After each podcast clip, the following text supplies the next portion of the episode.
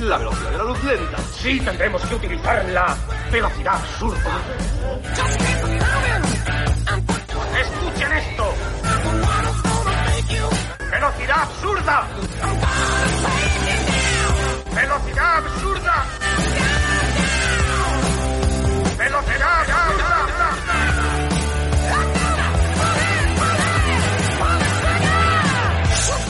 Qué pasa, amigas y amigos? Bienvenidos a un nuevo episodio de A la Velocidad Absurda. Ese programa que te demuestra que las grandes pelis de acción son siempre más de lo que parecen.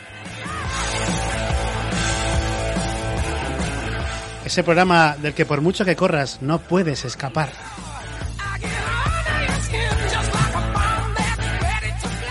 Ese programa en el que todos corremos por nuestras vidas.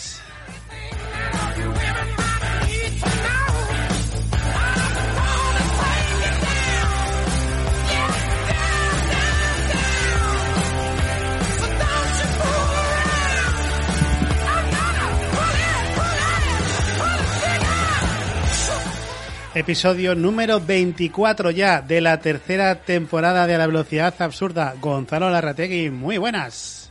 ¿Qué tal chicos? ¿Cómo estamos? 24 capítulos, Gorka. Eso por no hablar de, de Cruza la Pasarela, primeros episodios y demás movidas tuyas, tío. O sea, vamos, vas a batir el récord de, de podcasting.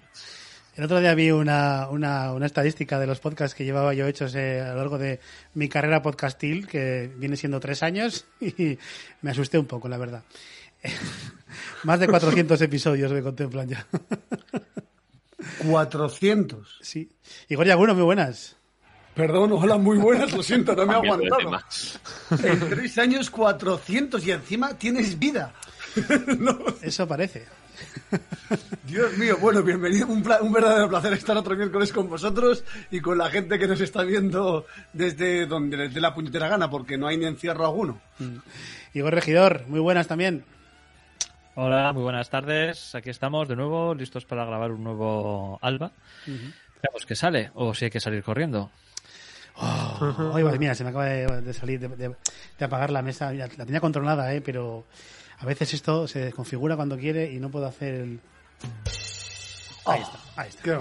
Oh. Bueno, pues ya tenemos aquí los ingredientes. Vamos a saludar ya para empezar, como es de buena educación, a los espectadores que están con nosotros en directo a través de Twitch. Muchas gracias una vez más por estar ahí con nosotros. Esperamos que paséis un ratito agradable y también saludamos, por supuesto, a todos y todas nuestros y nuestras oyentes que están escuchando esto a través de podcast, que al final es de lo que se trata este programa.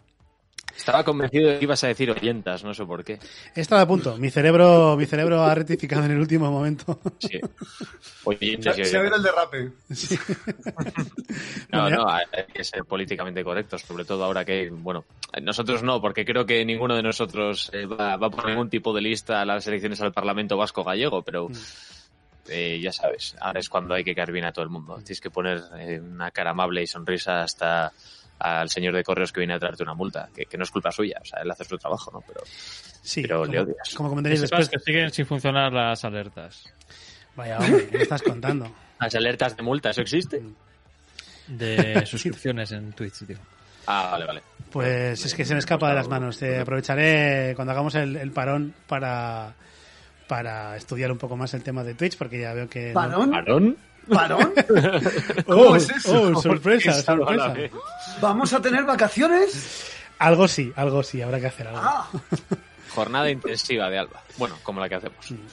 Desde luego iba a decir que después de 400 episodios no esperaréis que yo, mi cerebro no derrape y luego tampoco esperaréis que haga ya los episodios desde la playita. O sea, todo, todo a la vez no puede ser. No, Hay que priorizar. Un con. Directos de Alba con el móvil, yo lo, lo veo totalmente. ¿no? sí, a ver. Claro, además tú piensas que es un podcast que se llama La Velocidad Absurda, en verdad. Eh, no, no deberíamos tener techo creativo en cuanto a chorradas se refiere, ¿no? Oye, pues eh, creo que eh, el canal de, de, Instagram está por está, está por infrautilizado y se puede y, se, y yo creo que se puede hacer un, un, Instagram directo desde la playa, ¿eh? Los cuatro en la playa. Mientras no incurramos en el TikTok, creo que todo bien. El TikTok. Sí, estoy, estoy, de acuerdo contigo. Yo ya Además, hace mucho tiempo que, que, las redes sociales me superaron cuando sacaron Instagram. Pues Yo, eh, hasta, hasta Twitter y tal y estas cosas, eh, bien. te entiendo, Igor, A, a partir también. de Instagram, Yo también intento poner un, un límite. Instagram yo nunca pensé que y al final terminé entrando, pero de TikTok, además, quiero decir, entramos en TikTok no- nosotros cuatro, o sea, de tres barbudos y un imberbe, pero bueno, de 30 años, y van a pensar que somos una cuadrilla, una red de pederastia o algo parecido, ¿sabes? Sin duda alguna. Yo, Más para la gente como de la edad de la hija de Gorka. yo tengo una hija, como bien dice Gonzalo, y estoy hasta las narices de TikTok ya. ¿Ves? Bueno, pues como veis, TikTok. como veis hoy, via- hoy viajaremos, como habéis visto ya por el título del episodio y por lo que hemos ido comentando, hoy viajaremos a los años 80 de nuevo, a películas de acción protagonizadas por grandes forzudos y estupendísimos actores, como, lo, como luego hablaremos seguramente. pues, pues debe, de- debe ser que he visto No la ha sido a película equivocada. Y con todos estos ingredientes arrancamos ya a la velocidad absurda.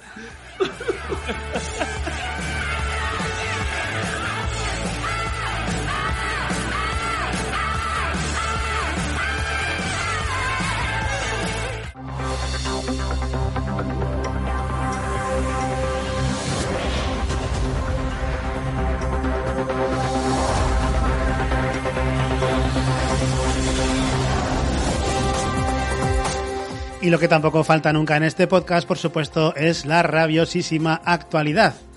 Eh, que por cierto, ya nos dejaron pistas eh, o nos recomendaron por el canal de Telegram al que os invito a, suscribiros. Se llama Alba el grupo. En ese grupo de Telegram nos avisaron de que podíamos, eh, digamos, ¿cómo, cómo cronologizar, se puede decir, o poner, poner tiempos a los podcasts para que os podáis saltar esta parte si, si queréis, por si estáis escuchando este podcast cuando ya la actualidad no tiene sentido. Aunque os perderíais eh, muchas cosas graciosas, que es lo que pasa en esta sección. Debe ser la más divertida de todo el podcast, así que yo os recomiendo que no os lo perdáis, sobre todo si, si la casualidad que hay ranking.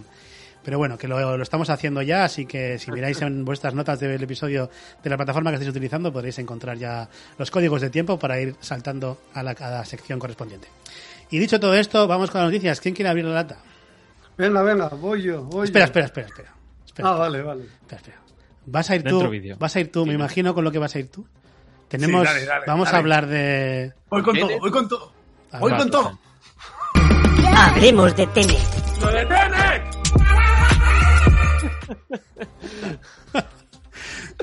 Sí, amigos y A amigos. la caricatura. Tenemos, tenemos Tengo mi sección. propia cabecera. Gracias, Christopher Nolan. Gracias. Te la pongo otra vez por si no la has visto bien. Hablemos de Tenet. ¡Lo de Tenet! Mola mucho. El, el mola otro mucho. día en, en nuestro autocine favorito, fíjate que, que- que en vez de, un co- de- de una peli había un concierto de Velaco, eso te dice, te, te da una idea de cómo está la industria. Pero espera, espera, que la sección viene acompañada además, tú fíjate bien en la pantalla porque tenés tu, tu propio espacio. Así que. Oh, Dios, Dios Lo mío. de. El Yagunito. Venga, Igor, so- so- sorpréndenos. Bueno, esta historia empezó en el confinamiento. En- recordaremos que en, en capítulos anteriores anunciamos la lucha titánica que presentó Christopher Nolan frente a Warner para mantener la fecha del 17 de julio. Tan, tan, tan, ahora me pongo la música yo porque ya me ha venido arriba. Entonces, No sé qué iba, qué iba a decir. No, no. Sigue, sigue.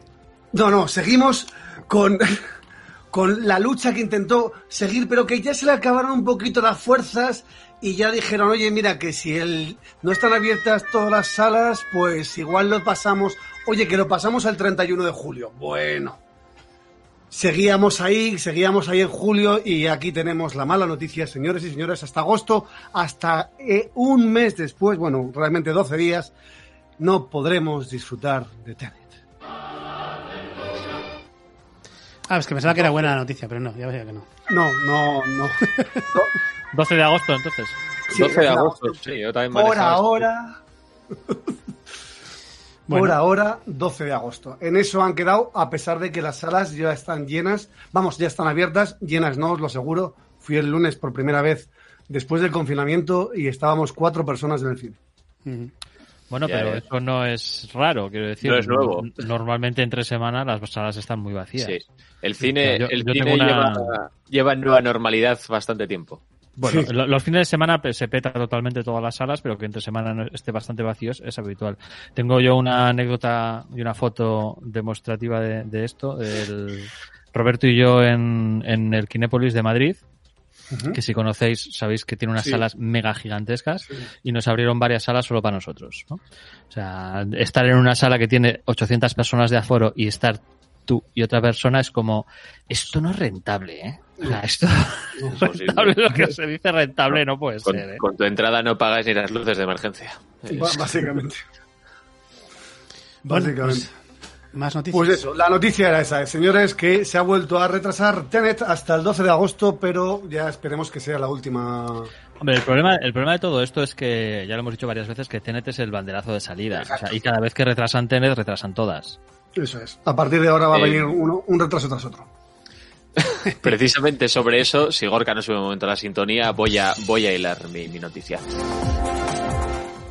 Ahora, Efectivamente, no sabemos si por Tenet o sin Tenet, pero el caso es que eh, la pandemia mundial del coronavirus eh, sigue también provocando bastantes retrasos en bastantes estrenos. Uno de los más sonados, por cierto, que según adelantado Deadline, eh, resultaría que Warner Bros. estaría pensando, todavía no ha confirmado, el retraso de su nueva película de Expediente Warren. Sería la tercera película en solitario, esta vez con Patrick Wilson y Vera Farmiga, el matrimonio Warren, eh, que ah, encararían una nueva entrega de la prestigiosa saga de terror. La fecha actual, que todavía se mantiene de estreno, es 11 de septiembre, pero parece ser que se valora mm, bastante seriamente moverlo a algún momento de 2021, según apuntaba el eh, noticiario Deadline, como decimos. Por otra parte, eh, lo mejor sin duda es el nombre de la película, casualidad o no, igual que con Tenet, se trata de Expediente Warren, obligado por el demonio. Bueno, pues entonces hasta aquí la sección de Tenet, ¿no? De hoy. Sí. Hablemos de Tenet. ¡Lo detienes! Digamos que ya que la tenemos vamos a sacarle jugo. Hombre. Eh, más noticias. Bueno, mira, yo voy a ir yo con una, un dato que es eh, de rabiosísima actualidad, porque hace, hace un ratito nos hemos enterado de la muerte a los 98, 98 años de Carl Reiner, un histórico de la comedia de Estados Unidos, eh, guionista y director, al que muchos y muchas recordaréis de su participación en las películas de Ocean's Eleven, que hacía de Saúl Bloom, este mayor, y que también sabréis que es era el padre de Bob Reiner, eh, de Rob Reiner, perdón, el director de, entre otras, La Princesa Prometida, que ha lamentado mucho su muerte a través de las redes sociales. Venga, más noticias. Bueno, Pues pues, yo iba- no, no sé, Igor- nada, le, le cedo a Regi el... Igor, sí, tur- turno el de honor. regidor. Bueno, pues yo iba a hablar un poquito de un estreno que ya habíamos, eh, creo, creo que habíamos comentado, de que en Netflix se va a estrenar dentro de poco, en, eh, en este verano, una película de Holmes, pero no de Sherlock Holmes, sino de Enola Holmes, protagonizada por Millie Bobby Brown, nuestra queridísima Eleven de Stranger Things. Eh, es una película basada en unos libros en los cuales nos presentan la, la hermana adolescente de Sherlock Holmes. La hermana más eh, plantean la situación de que en lugar de ser dos hermanos, que eh, serían tres, cosa que ya hemos visto también en otras series de televisión, o bueno, en, en otras obras basadas en, en Sherlock Holmes, por ejemplo la, la de la BBC de Sherlock también pl- plantean que exista una hermana. Y en este caso sería una hermana más joven, sería, pues bueno, tan inteligente como él o más, y tendría unas aventuras un poquito más adolescentes, ¿no? No serían de casos detectivescos, de asesinatos y con eh, diplomáticos de toda Europa involucrados, nada por el estilo, sino que estamos hablando de unos casos un poquito más de, eh, orientados a adolescentes, ¿no? Eh, la verdad es que tenemos un- una serie de estrenos en cartelera, bueno, en cartelera, una serie de estrenos en la recámara, ¿no? Preparados de, sobre Sherlock Holmes, porque también se espera que en algún momento, cuando den el, el banderazo de salida de todos estos estrenos y demás, eh, llegue la tercera parte de las películas protagonizadas por eh, Iron Man, quiero decir Tony Stark, perdón, eh, Robert Downey Jr. Ya que se va, en principio eh, tendremos una, una tercera película de Sherlock Holmes, eh, de, de las que ya estrenaron de Will Ritchie, que estaban bastante bien, a mí me gustaron bastante. Mí también.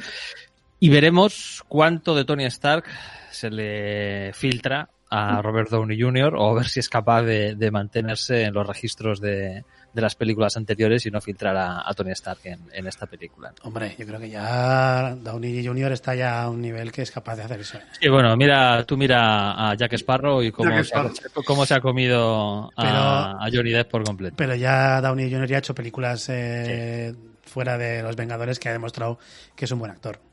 Sí, no creo, no creo que haya problemas. Mm. Bueno, y a cuenta de, de, estos estrenos, quería comentar otro tema que ha, que ha surgido y es que han demandado a Netflix por la película de Nola Holmes. Pero espera, no, que, que ¿qué estáis tocando? ¿Qué estáis tocando? Por ahí? No toquéis, no toquéis. ¿Para qué tocas? Ahora. Eh, Netflix, ha, o sea, Netflix, Netflix ha sido demandada por los herederos de Sir Arthur Conan Doyle debido a, a esta película que van a estrenar, la de Enola Holmes. Y ya que estaban en ello, también han demandado a la autora de los libros en los que está basada la película. Eh, parece ser que el, el, estreno de la película ha traído la atención de los herederos de Sherlock Holmes, bueno, de Sherlock Holmes, de, de Sir Arthur Conan Doyle, se han, se han, fijado más en detalle eh, las cosas de las que se hablan y de que tratan en, la, en, en estos libros, y hay un pequeño matiz en el estamos teniendo una interferencia bastante gorda sí, que no sé. me, da, me, da, que es Gonzalo. Yo también lo creo. Cuando, cuando te mueves, Gonzalo, pasa algo. Bueno, resulta, resulta que por, por, motivos que desconozco y cosas de estas del derecho internacional, eh, solamente están liberados. bueno, bueno, bueno. Creo que estás hablando de demandar a Netflix y Netflix por fin nos ha hecho caso. Y en vez de ponernos publi, nos está mandando interferencias. Hola. Eh, sí, no sé. Es que si yo pudiera mutear eh, por individual, lo haría. ¿Ya? Pero... ¿Ahora? Ahora, ahora, ahora, ahora parece ser. Ahora, parece que ya está, ¿no? Bueno, pues parece ser que solamente son de dominio público las historias anteriores a 1923, ¿vale? Pero los textos publicados entre 1923 y 1927 todavía no están en el dominio público. ¿Por qué? Ni idea, pero todavía no.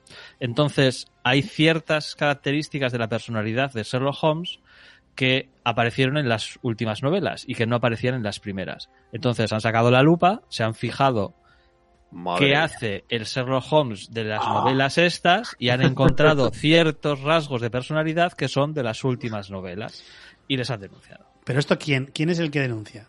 La familia de, eh, de la, la, familia de Sir Arthur Conan Doyle, los herederos, que quieren chupar más del bote y que, y que el hecho de que hayan pasado al dominio Madre público mía. pues les, les, ha cerrado el grifo. Los herederos que tienen una empresa de, del tipo Las GAE o algo parecido, ¿no? Porque además los, los herederos de Conan Doyle serán sus tataranietos. Sí, sí, claro. Parecida. Además estamos hablando de que se han fijado precisamente porque Netflix ha estrenado una película, porque los libros en los que está basado la película llevan ya publicados bastante tiempo y no había no había habido demanda ni nada por el estilo.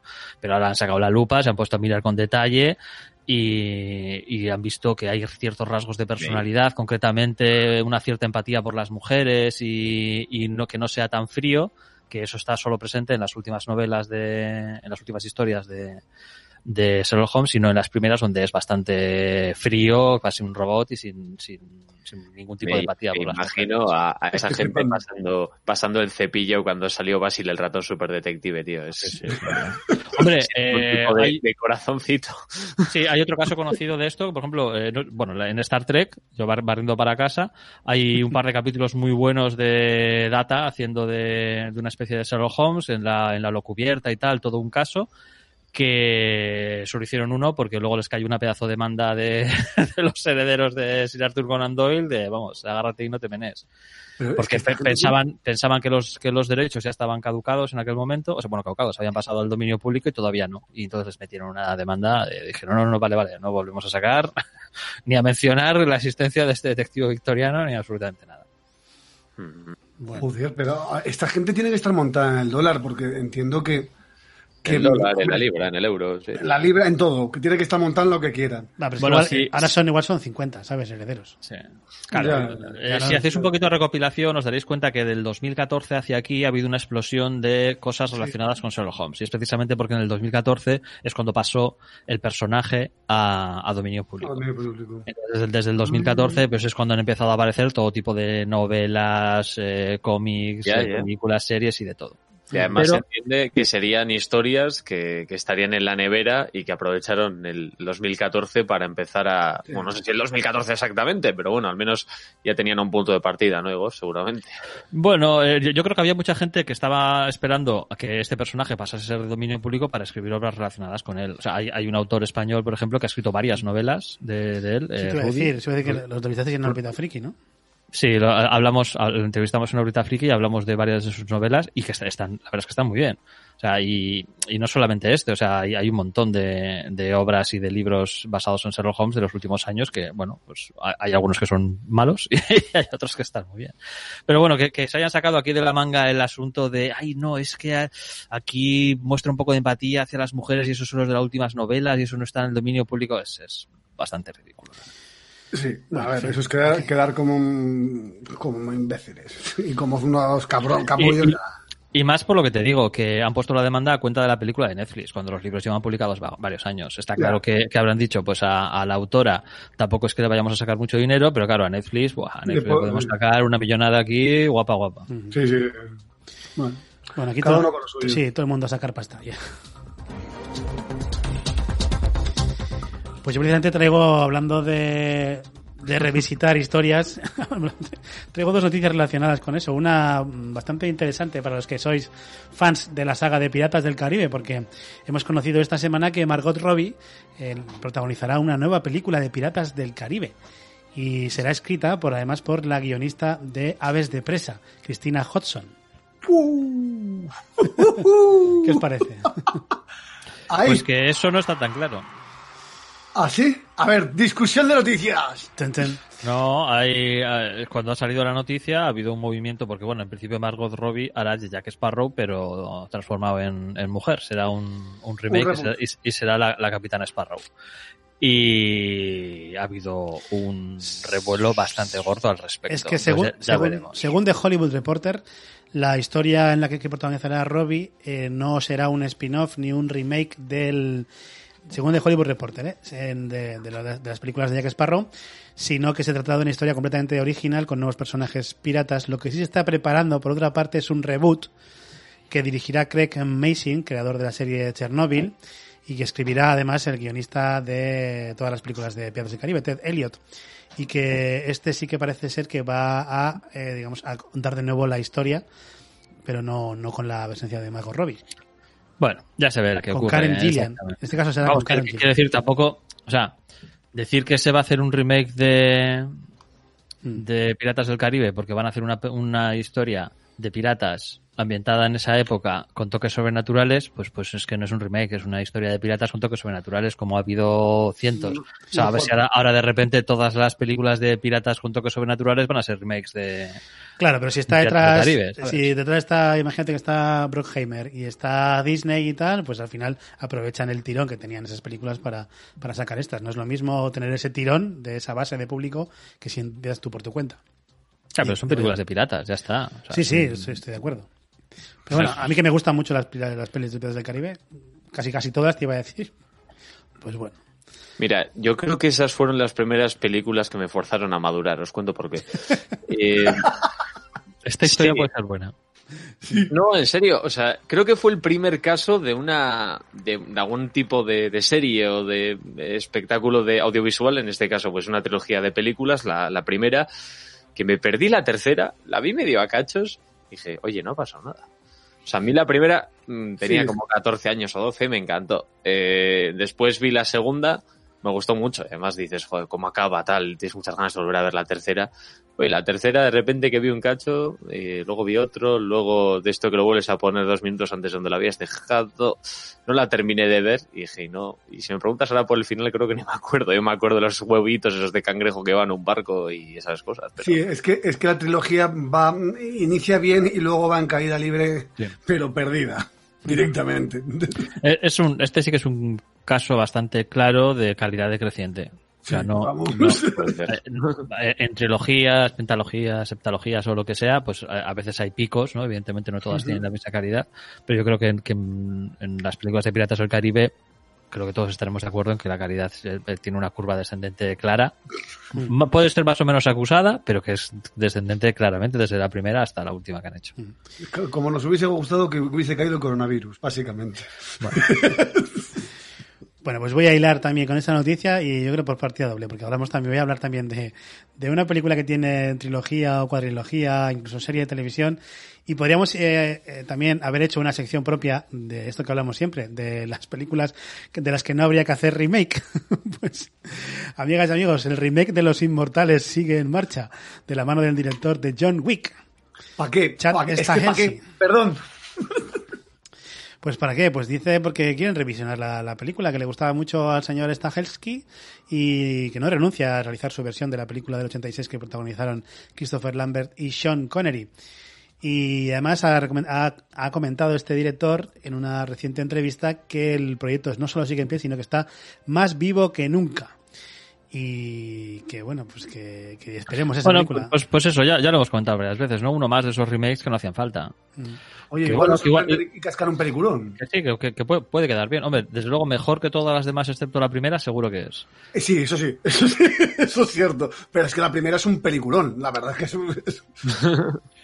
Eh, no, no vuelvas a verla, ¿eh? No, no, no, tengo esa sensación de que de esta que la ves ahora y dices, No, no ay vuelvas. Dios mío, ay Dios mío. Que No vuelvas a verla porque yo, yo cometí el error hace no mucho tiempo y no vuelvas a verla.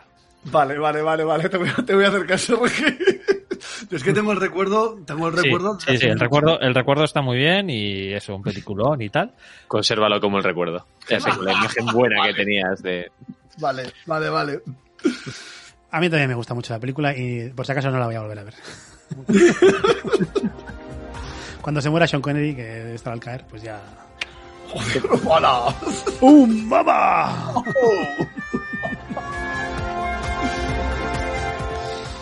Venga, más noticias. Venga, Pues yo vas tú, traigo- venga, Gonza, tú.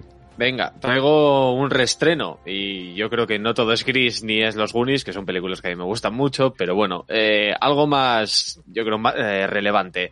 En los próximos eh, días, de hecho exactamente el 10 de julio, es decir, la semana que viene, vamos a asistir al restreno en hasta 125 salas de todo el país de Laberinto del Fauno, la película de Guillermo del Toro, pues una de las más laureadas de la historia de este país, no por los 8 millones de euros que recaudó en España y los casi 84 millones de dólares que recaudó en su recorrido internacional, sino porque además se trata de una película excepcional que consiguió tres premios Oscar, mejor dirección artística, mejor fotografía y mejor maquillaje, pero es que también consiguió fotogramas de plata, siete premios Goya, tres BAFTA, un premio de la Unión de Actores, un premio Ondas, en fin, y para mí un verdadero película. Para mí, posiblemente la mejor de Guillermo del Toro. Yo totalmente de acuerdo, un peliculón, un peliculón total. Yo es que me resisto mucho a hablar de mi película favorita, de la mejor película española, de mis... Pero vamos, esta película puntúa muy alto en esos rankings. Yo la Sí. vi sin tener ni idea de ella, o sea, pero ni idea, ni idea de qué iba, ni, de- ni, ni nada, vamos, no, no sé debajo de qué piedra me había metido para no haberme enterado nada de la película y, y- y, pues eso, flipé. flipé porque, porque es espectacular. Está bien. Debíamos estar debajo de la misma piedra, Regi, porque me pasó lo mismo. Y me encanta. Yo digo que está, está bien, pero la forma del agua es tan bonita. La forma del agua es una puta mierda. Es tan bonita, es tan Es preciosa. una puta mierda. Hortera copiada plano La, a la plano. música, la música, Igor, la música, la música. Venga, más noticias. Ya, ya, ahora, ahora lo vas a hacer callar. Pues ahora voy a contar. Lo de Tenet. tengo una duda. eh, Noticia, la forma del agua es una mierda. Hablemos de Tenet. ¡Lo de Tenet! Lo Estaba copiada plano por plano. ¿De qué película? ¿La forma del agua? Ah, No, no, de plan- plano por plano es, es- es de varias películas, pero tiene unos cuantos copiados literalmente de Amelie. Y el color, eh, varias cosas de Amelie. Que dice, Amelie es un Yo- tostón que nadie se lo trague y en cambio esta película es, mola mucho. Sí, sí, sí, muchísimo, muchísimo, vamos. La forma del agua. A mí me gustó esta película, eh, pero vamos. Ha- hacemos un programa y, y me pongo con ella. ya aviso, soy el hater. Bueno, ya hablamos de ella en los Oscars. ¿no? O sea, cuando hacemos de los Oscars, los Oscars ya, habla- ya hablamos de ella. Entonces, o sea, no, no tiene sentido. Bueno, a ver lo que iba a decir. Mm, Noticia. Ah, la forma del agua es la del, la del lagartijo. Sí, Buah. exacto. eh, Lagartijo. The Shape of Water, para los que no sepáis eh, castellano. Dale, Igor. A ver, Bueno, yo, noticia doble porque es algo que no me había enterado. HBO va a hacer una serie, la, primera parte de la noticia que la que de la que no me había enterado. HBO va a hacer una noticia, una serie sobre Last of Us, cosa que no me había enterado y me parece maravilloso porque puede, a ver, mm, tiene, tiene argumento de sobra para hacer una serie. Tiene más guion y trama que el 95% de los estrenos de cine. Totalmente de acuerdo. Eh, eh, a ver, ante una obra de arte así, lo único que se puede hacer es disfrutarla. Y en serie, directamente cogiendo el guion del, del videojuego, pueden hacer una pedazo de serie espectacular. Yo es que como es, de, como es de Play exclusiva, no, no he jugado nunca. Pues em, con, la banda sonora se, vamos, se podría transportar perfectamente a, a cualquier producto eso, ya sea una serie o una televisión. La verdad es que también pienso que pone las expectativas tan altas porque el videojuego pues, es, increíble como videojuego y como historia y como se cuenta que, a ver, eh, habrá, yo creo que habrá presión ahí. ¿eh? bueno, puede ser eh, o, un gran fracaso o un gran éxito. De, momento no ha habido muchas adaptaciones de videojuegos a, otros Creo que medios audiovisuales que hayan sido buenas. Bueno, The Witcher, The Witcher ha triunfado bastante. ¿eh? The Witcher sí.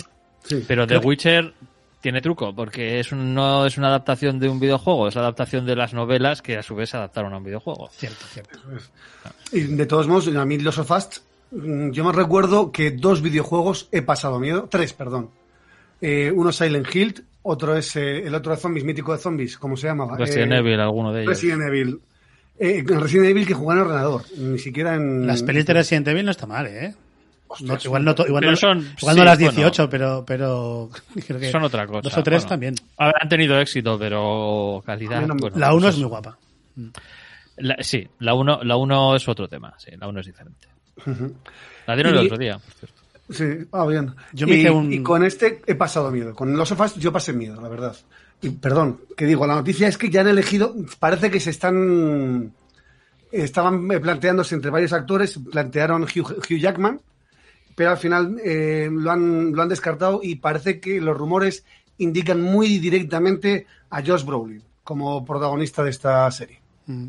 Mira, nos dicen en el chat, Gallego Patagón, que el director del piloto será el director de Chernobyl, del que hemos hablado hace un momento, que dirigirá una de las películas, el remake de Piratas del Caribe. A ver, yo creo que hoy en día con, con, lo que se están gastando las plataformas de series... Hay, hay, sí, sí, hay, mimbres para que sea un... Claro, si, pones mucha pasta, algo muy bueno. pones un director de calidad, te puede salir un producto muy bueno. Sí, confiemos en que sí. Al final, o sea, todos los ladrillos que tienen son buenos, la argamasa, pues ya ¿Quién iba a hacer? le, echan, mucha agua o, les queda bien. ¿Quién iba a producir la serie, Igor? HBO, has dicho. HBO. además es una. A ver, con HBO. Eh, Hombre, a ver, HBO, el, el director de Chernobyl. De Chernobyl. Eh, la trama de Last of Us. Yo, como actor estamos hablando que están hablando de Hugh Jackman, le van a poner a Josh Brolin. Pues Sí, de acuerdo. Todo, todo apunta que todo apunta. También nos comentan en el chat que el compositor eh, será también el mismo, de la banda sonora. Y también eh, dice Pruni7 que la serie va a ser muy top. O sea que la gente también tiene ganas, la gente que jugáis a la Play. Es que ahí puede ser un... Pero una serie muy seria, ¿eh? Muy, muy seria. Bueno, estaremos atentos.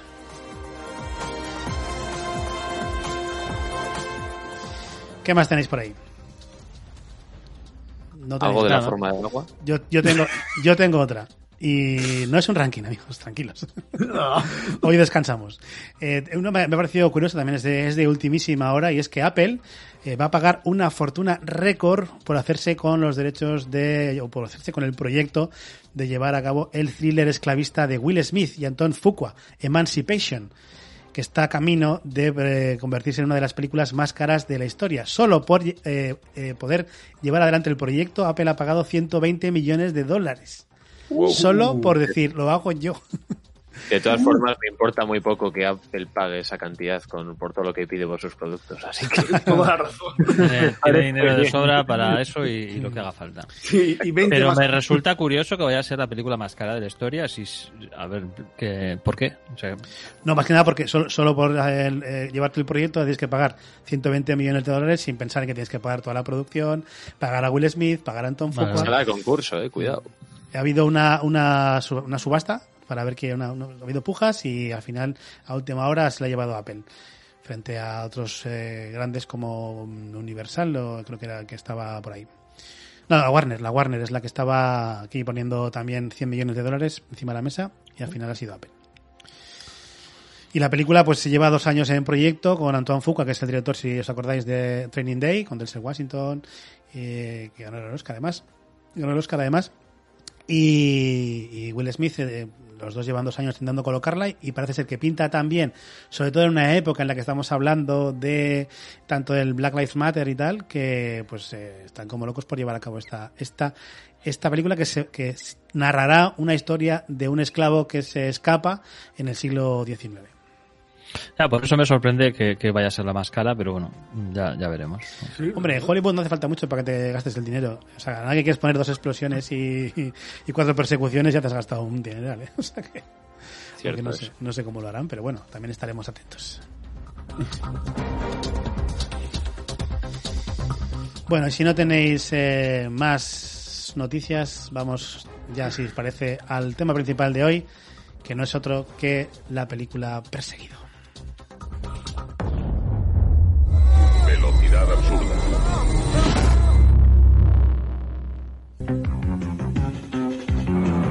El año 2019, un hombre inocente acusado de un crimen se encuentra ante un dilema. La vida o la muerte. Sensacional, una prueba perfecta, me lo quedo. Debe pagar o jugar a ser perseguido. ¿Preparados? Venceré. ¡Ya! El concurso televisivo que goza de la máxima audiencia de la historia. Quedemos. Es un juego entre la vida y la muerte.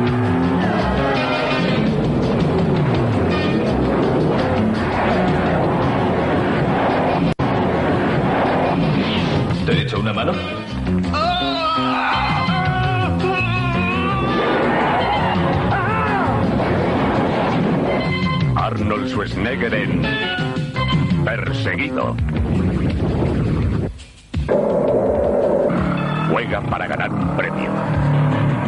Y el premio es su vida. ¿Quieres fuego? Perseguido.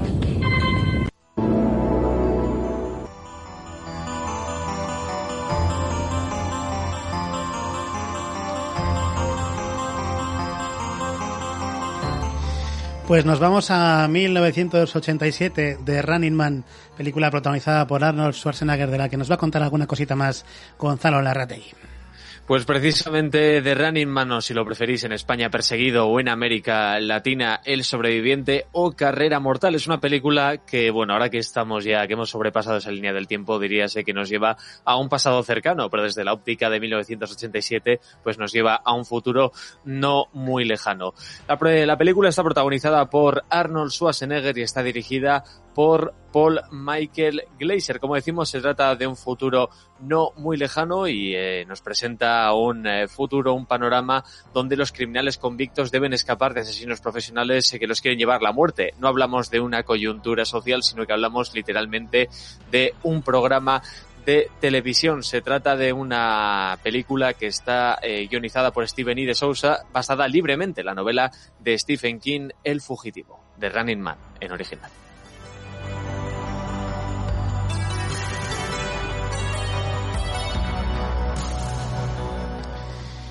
Bueno, y mucha gente se sorprenderá de que hayamos elegido esta película, porque no es una de las más conocidas precisamente de la carrera de Arnold Schwarzenegger. A mí siempre me ha sorprendido que hay gente que ni siquiera la conoce y a mí desde, desde pequeño siempre me hizo mucha gracia esta película, me gusta mucho. Me hace como, como no sé, me, divierte mucho. Pero antes de que conozcáis mi opinión, vamos a ver qué dicen mis compañeros de podcast al respecto. Así que si os parece, vamos a ir en este caso eh, en el orden contrario a las agujas del reloj según lo que están viendo nuestros espectadores en Twitch. Así que va, va a empezar Igor Regidor. Bueno, pues. ¿La habías visto esta película? sí, había visto la película hace mucho tiempo, mucho, mucho, mucho tiempo. Eh, apenas recordaba algunas escenas de ella, pero no, no, no, no, recordaba, no recordaba mucho detalle. Y me ha sorprendido. Eh, no sé si, no sé, no sé cómo decirlo sin que Gorka se me vaya a ofender, ¿no? Así que Después de lo que habéis dicho de Demolition Man, yo ya, vamos, estoy con la espalda. Pues que se ofenda, que se aguante. No, a ver, me ha, me ha, me ha sorprendido eh, la baja calidad de la película. Y luego leyendo un poco más sobre ella y demás, ya he descubierto unas cuantas cosas que, que, que, que le, le, hacen tener sentido a todo esto. ¿no? Eh, me parece que, que, bueno, que en principio la película fue una oportunidad desaprovechada. La historia es interesante, bueno. pero no, es, no está bien contada. O al menos es la sensación que tengo yo. Y no es porque sea del 87, porque hay películas del 87 muy, muy bien narradas. Y sin embargo, esta película, pues, a, a, adolece. Uy, ya, ya está ahí. No sé, cuando, es cuando tú hablas, ¿eh, Igor? Dándola. Siempre, siempre Gonzalo. Además, yo no digo nada fuera de lo común. Por eso claro. eres tú. Por eso. Por eso eres tú. Ahora, ¿qué tal? No, tuvimos un zumbido tremendísimo, ¿eh? Zumbido. Ahora, Ahí, ya. No, toques, no, toques, no toques, no toques. bueno, entonces eso, la, la, película en general me ha decepcionado un poquito porque me parece una película de, de, de, baja calidad, no mala, pero sí que más de serie B que, que como serie, que como película así blockbuster o principal, ¿no? Uh -huh. Y luego ya pues entraremos más a detalle vale. de, de, unas cuantas cosas más. Igor Yaguno. A ver, yo esta película la he disfrutado como un enano durante toda mi niñez. Yo descubrí esta película viéndola con un vecino que solíamos ir a ver cine, me, lo cogimos en la época de videoclub y me ha apasionado, me apasionó esta película una barbaridad, me encantó, me rompió todos los esquemas, disfruté, posiblemente fuese la primera película que vi que era una distopía y yo amo las distopías directamente. Ahora bien, revisionada hoy, es dura. A ver, la edición, el montaje, su puta madre. Pues joder, yo el montaje, bueno, luego hablamos del montaje, pero yo lo tengo al revés, ¿eh? Ah, bueno, vamos, yo es que, a ver, hay unos saltos tremendísimos. Es que a mí, lo que me ha, me ha recordado, lo ha dicho bien Regidor, me ha recordado una serie B, B baja pero tanto que también yo me he puesto a investigar. Segunda vez. Y es que he dicho, vale, es que así sí, es que ahora lo, ahora lo entiendo, al nivel de producción, ahora lo entiendo. Porque, a ver, y, y sigo teniendo cariño a la película y me sigue y me sigue gustando, pero porque no soy objetivo ahora mismo. Es un producto de mi niñez. Yo cuando, cuando queráis podemos hacer un programa de Golpe en la Pequeña China y ahí sacaré mi, mi fanboy interior, película que durante ah, bueno, diría que un año entero vi todos los días sin, sin excepción hasta que la cinta VHS ya no daba más de sí y ya no pude verla más y, y la defendería capa y espada como hace Gorka con sus películas de películas bueno cada uno tiene sus taras es que ¿qué le vamos a hacer? Eh, Gonzalo ¿tú qué opinas de la película? ¿qué opino? ¿la conocías? ¿la habías eh, visto? ¿tú que eres el más joven de todos? yo creo que mira es que me pasa cuando estabas explicándolo, Gorka, de esa película de eso que, te hacía gracia que, que, cuando eras pequeño, si, hubiese visto esta película, eso, cuando, cuando era un chavalín, probablemente le tendría algo de, ternura. Pero como no, y como la he visto por primera vez hace unos pocos días, y pensando encima que está, que la, la, el planteamiento de la historia es muy buena. Es muy bueno. Tiene una novela de, de, Stephen King, o sea, lo tiene todo para ser Ese un peliculón, pero no lo tiene, porque no lo es. Porque, a ver, realmente es que no es que sea serie B, es que es...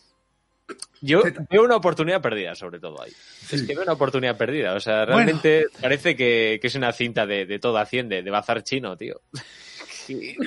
Bueno, pues entonces me toca a mí ahora dar mi opinión. Eh, una vez más se demuestra que elegí muy mal la gente con la que compartir podcast.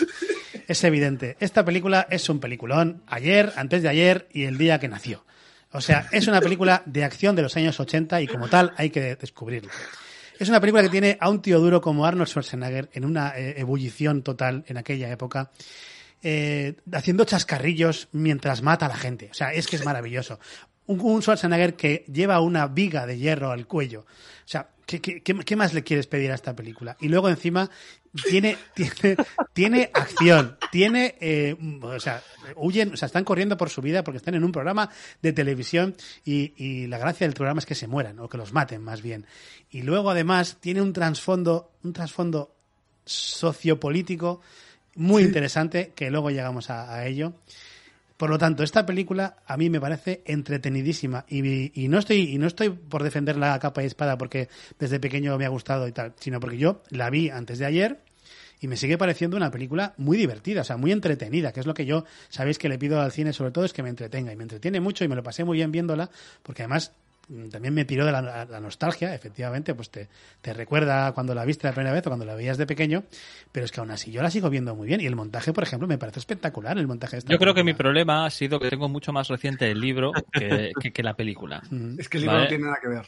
Claro, yo he leído el libro, no, no, recientemente, pero sí hace menos tiempo de lo que vi la película originalmente, que, ni tan siquiera recuerdo cuando, cuando la vi. La, vería hace muchísimo tiempo, en, pues eso, en sus fechas de estreno, en el 88, 89, una cosa por el estilo. Mm.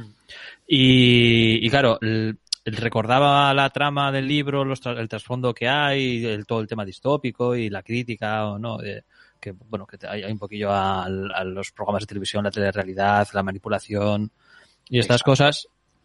Y claro, al encontrarme con esto, pues ha sido un poco choque, ¿no? Ha mm. sido, ha sido un poco choque porque yo pensaba que iba a ser mejor. Ojo, que yo la, que lo que iba a ser iba a ser mejor. Yo la voy a defender porque, porque la película me gusta mucho, pero también voy a saber ver los fallos, las cosas que, de las que adolece, que son, que son muchas, obviamente, porque además hablamos del 87 y hablamos de que se hacían películas como churros y cogías al actor y tirabas un actor y decías, pues con este hago lo que a ver qué puedo hacer, ¿no? sí, yo creo que buena, buena parte, bueno, no lo creo yo, o sea, lo cree Schwarzenegger, que buena parte de la, de los problemas de esta película son culpa del director. Son producciones.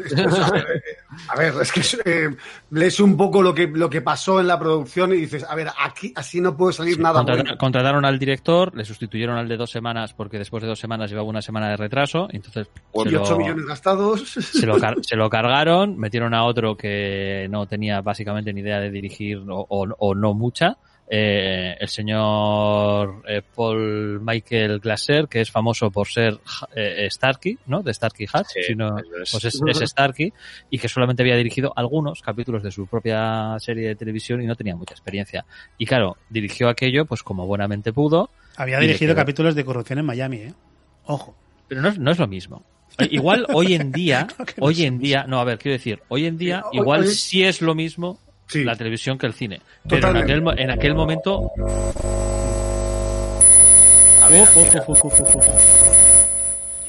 Os voy a bajar porque esto no, nuestra audiencia puede, puede decir que hasta aquí ya no se han aguantado suficiente y encima les metemos estas mierdas, pues no, no puede ser. Eh, que eso, en aquel momento la televisión y el cine no era ni de coña lo mismo, en los tiempos no era lo mismo, no se rodaba igual y no, no, no, no, no era ni, ni, ni parecido. Bueno, parecido sí, ¿no? Pero no, no, no tenía mucho que ver. Y, eso, y las declaraciones de Schwarzenegger, más o menos modernas, eh, diciendo que, bueno, que el, problema de esta película fue que se dirigió como si fuese una serie de televisión y, y así quedó. Sí, sí, sí, a ver, si es que, si es que además es que lo, que jode es que la idea es cojonudísima. La idea está muy alto. Y la, idea, y, la, y la civilización, la sociedad que dibujan es, mara, es, eh, es maravillosamente terrorífica. Es que lo tenía todo para, para salirse. Pero a ver, eh, realmente, mira, ahora que eh, se, ha, se ha sacado el tema del director, eso explica muchísimas cosas. Porque yo creo que dirigir una serie de cine, obviamente, claro está que no es lo mismo dirigir una película de los 80 que ahora pero es que las series sí que han pegado un cambio descomunal de entonces a ahora. O sea, dirigir entonces una serie, o sea, era una sintonía eh, simpática, te presentan los protagonistas, no sé quién, Starry, nada, ta, ta, ta, ta, ta. Pero en cambio en una película se espera otra cosa. No, no, es que, a ver, es que es eso. Y encaja todo, lo del director de un, de un capítulo ocasional de, de que, era el currículum del, del, director de la película en una serie. Encaja todo en, en, la película que hemos visto, vamos. Mm. Si es que, a ver, es que justamente es lo que le pasa a la película. Tiene, tiene fallos de continuidad. y los fallos de continuidad son clásicos de las series de los 80. Eh, el equipo A. Eh, Pero no tiene tanto fallo de continuidad. Yo no veo tanto fallo de continuidad. Y, yo, lo veo que todo, todo muy, bien, muy bien hilado. Yo creo que saltando hay, hay una, escena que solamente le falta a Schwarzenegger mirar a la cámara y decir: Es que me lo han puesto en el guion y lo tengo que decir que es cuando se saca literalmente del coño la tía la, la, la, prueba de, de vídeo. Qué, qué, horrible era aquello, tío. O sea, es que Schwarzenegger literalmente le dice, no, no, no me expliques dónde la llevabas. Sí, sí, sí. porque- No, no, bueno, y, a, Sí. ver, y los, los cadáveres, la justificación del final de, de los antiguos ganadores se la sacan del, del pairo, porque es imposible que tengan material gráfico. eh, y así hay un montón de hay varias cosas. No, eso no es imposible. Ellos, ellos grabaron esas imágenes y luego, y luego los metieron allí. Los, lo, lo que no tiene sentido, no tiene sentido obviamente es que cojan a los cadáveres que, a, a gente que han querido matar o, o tapar, ¿sabes? Y los guarden allí en la arena donde, donde siguen haciendo el programa. Eso, obviamente, hay muchas cosas sin sentido. Y hay, hay diálogos de, de Schwarzenegger, o sea, cuando están, mm, se han escapado al principio de la película y están preparando qué van a hacer, los diálogos de Schwarzenegger son lamentables. O sea, A ver, pero Eh, saca, saca el puro, la- no, la- no- no construyen nada el personaje. La introducción dura mucho. O sea, la, introducción, la introducción dura mucho. Tardan muchísimo en meterse en el programa. Muchísimo. Sí, a lo, que- muchísimo. a lo que- a lo que voy es que no están bien, no están bien construidos los personajes de, ni- ningún, o sea, desde ningún punto de vista. dedican, claro, es que es eso, dedican muchísimo tiempo al principio hasta que empieza el programa, el reality, que es lo que es lo que sostiene la película y lo que todo el mundo ha ido a ver y a lo que dedican el 99,99% del tiempo de los trailers, porque es, es lo que mola. Y sin embargo, a pesar de dedicar un huevo de tiempo a, a- a esta, a esta introducción, no la hacen interesante. Porque no, no son capaces de construir un personaje sólido de Schwarzenegger. Los dos que le acompañan están pintados con nada, con, con un trazo súper grueso. No sabemos nada de ellos. No, no, de un gesto cuando van a salir de la cárcel. cuando No, no, y, que ellos de repente, o sea, eh, ellos mm, pasan de ser personas normales a ser líderes de la resistencia. O sea, Sí, sí, sí, bueno, no tiene mucho sentido. Pues eh, todo el principio es, es un despropósito en cuanto a construcción No, no, de personajes. y Eso, eso lo tengo clarísimo. Y ella, ella pasa de ser cantante y vivir en la zona noble a ser una guerrillera. Y maneja una, una submachigún como, como vamos. Pero eso, eso es lo maravilloso del cine de los 80. Esas cosas son las que hacen grande ese cine. Es lo que nos divertía entonces, es lo que nos flipaba. Por eso, por eso Comando, por ejemplo, es, es- es tan guapa, porque eh, le pones Oh. una, una metralleta a Schwarzenegger y se ponga a disparar. Pues ya está, no Es te que- falta bueno, más justificación. O- ojo que empecé a ver Comando porque no lo había visto hace más de 20 años. Y lo siento, pero me parece que está mejor, bastante mejor hecha que esta. Sí, comando, Ojo. comando es mucho comando. Pero bueno, en fin. que- que- Pero es eso, Hombre, porque en el caso de Comando, eh, yo creo que no es una oportunidad perdida. No, no. Es decir, no tiene el posible trasfondo que tenía esta historia. Al final, el problema de esta historia es que está basada en un libro de Stephen King, o siendo más exacto, está basada en un libro de Richard Bachman, Eso es. Que como muchos sabréis o algunos no, Stephen King durante un tiempo eh, tuvo que publicar parte de sus libros con seudónimo porque los editores no le permitían publicar todo lo que escribía. Escribía más de lo que los editores estaban dispuestos a, publicarle, porque tenían la idea de que si publicaba más de uno o, libro y medio al año, una cosa así, de vez en cuando dos cada tres cada dos años, una cosa así, pues iba a vender menos porque iba a saturar el mercado. Así que él cogió y dijo así, pues nada, no pasa nada, me invento un seudónimo y publico mis novelas con otro nombre y a la mierda. Y estuvo varios años hasta que se, desta- se destapó el, el pastel eh, publicando libros con el seudónimo de Richard Bachman. Y que es Para cuando se hizo la película ya, ya se sabía que, que era Stephen King, Sí. pero bueno, se, se había descubierto un par de años antes, ¿eh? No creas que... No, te iba a decir que eh, eh, Rob, Rob, Rob Cohen, el, el productor de la película, compró los derechos sin saber que era Stephen King, Sí. el nombre, detrás- del nombre detrás de, de Batman. Sí, correcto. Para cuando se ya la película fue un hecho y demás, ya se sabía que ya era post populi y todo el mundo sabía que, que Batman era, era Stephen King. Pero bueno, que eh, los libros tuvieron éxito sin el nombre de Stephen King detrás y, y- y tu- tuvo bastante repercusión. Luego, cuando se supo que era Stephen King, cuadruplicaron sus ventas y ya, pues, como todo lo de, lo de King, ¿no? Pero la historia está bastante bien, eh, da un trasfondo bastante rico y entonces eso es lo que hace que esta película se te quede corta. ¿no? En el caso de Comando, pues ya está, eso que coge una ametralladora de posición a una mano y, y, Mata a todo el mundo. y liquida todo lo que hay por delante, ¿no? Entonces Pero está tampoco. mejor grabado, tú, incluso. Claro. Es que está mejor grabado. Claro, eso es lo que voy, que aquí lo que es- era muy típico en esos años que estaban, hacían películas como churros, era coger pues, eso, una idea y un actor protagonista que, que vendiese eh, billetes en las taquillas.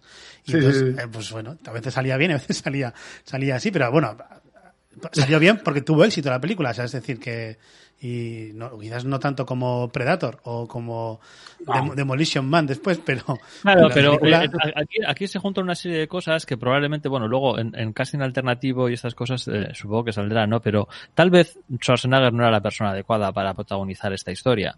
O sea, porque es lo que tú dices, Schwarzenegger al final le pones con una ametralladora en una mano y un puro en la boca y ya está, y ya, ya te ha vendido la película. Bueno, es que directamente tuvo- tuvieron que adaptar el guion porque no cubría el perfil. Claro, es claro, que- es que es eso. Es- No, no, es- y no, bueno, solo, sí, no solo eso, es que de hecho, tú ves en esta película, a lo largo de toda la película, ves a Arnold Schwarzenegger parodiándose a sí mismo. O sea, Sí. a lo que ha hecho hasta entonces, porque lo de la viga en el hombro es eh, Eh, referencia a comando, comando. total, lo del puro también, o sea, decir, se, se hace, y eh, I'll be back, o sea, cuando dice I'll be, I'll bueno, be back, cuando dice volveré, Volveremos, ya, vamos. es que, yo lo tengo- lo- lo- Recuerda. Sí, Claro. lo tengo apuntado para. Digo, volveré, pero esto es una, es una autoparodia. O sea, se me- luego se me ha olvidado buscarlo, pero era para, para ver si era una autoparodia de sí mismo o, Claro, no, o sí, real- sí. o realmente es la primera vez que decía volveré y No, era no. anterior. a- No, no, es que Pues- toda, toda la película habla- va, va un poco así, porque eh, yo creo que él, él mismo, tanto el director, o sea, él se quejaba del director, pero él mismo se tomó la película como, como una más de las que voy a hacer en mi carrera de estas, de, de- de- de churritos que voy a ir haciendo. Y entonces se ríe de sí mismo y, y se autoparodia en la película.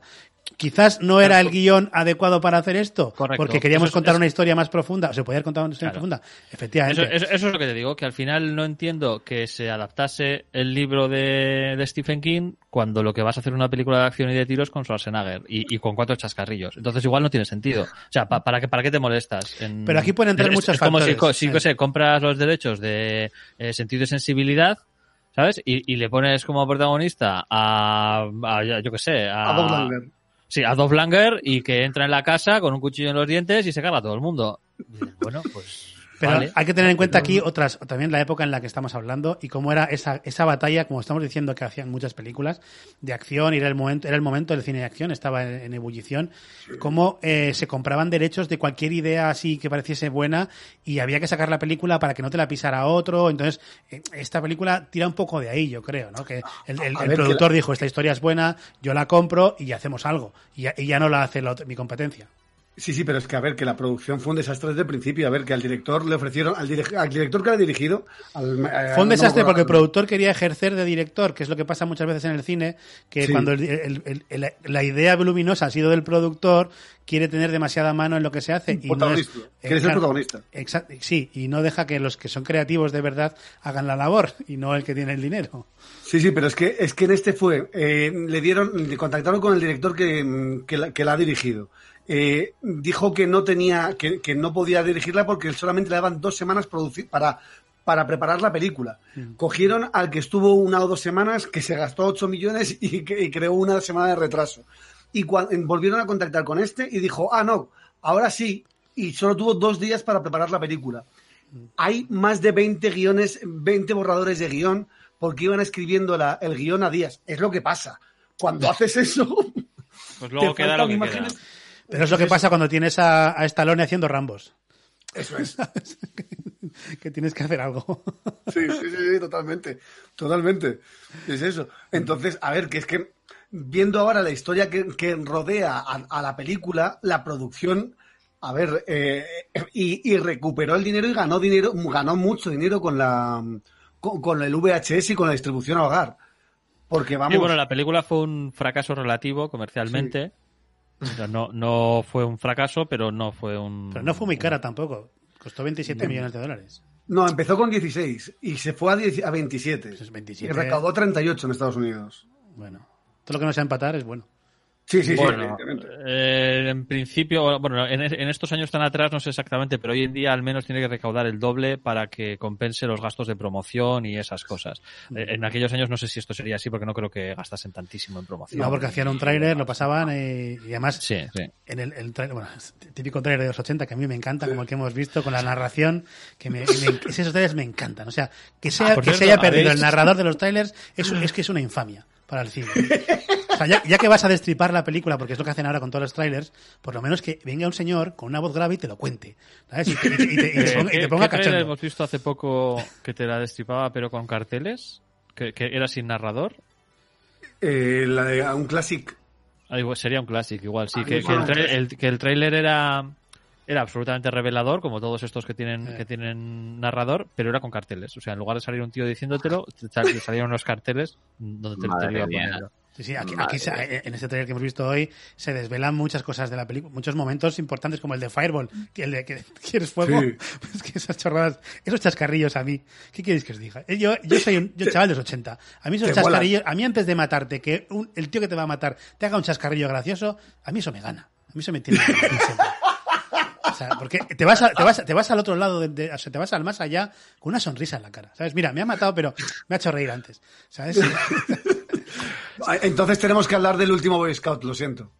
Hombre, pero eso es otra cosa. El, el último, hombre, hace bastante que no la veo, pero dudo mucho que, que me parezca eh, No, mala, a mí me mala encanta- cuando la vuelva a ver. O sea, Me el- encanta esa el- puñetera película. Claro, el último Boy Scout es un peliculón porque es un peliculón autoconsciente de sí mismo y de lo que está haciendo Mm. y, y- y- y me parece una maravilla, o me lo parece en su momento y todas las veces que la he visto. No creo que vaya a cambiar de opinión si, si la vuelvo a ver. Pero yo a esta película lo, lo que, le, lo, que, le- lo que le achaco es eh, quedarse corta.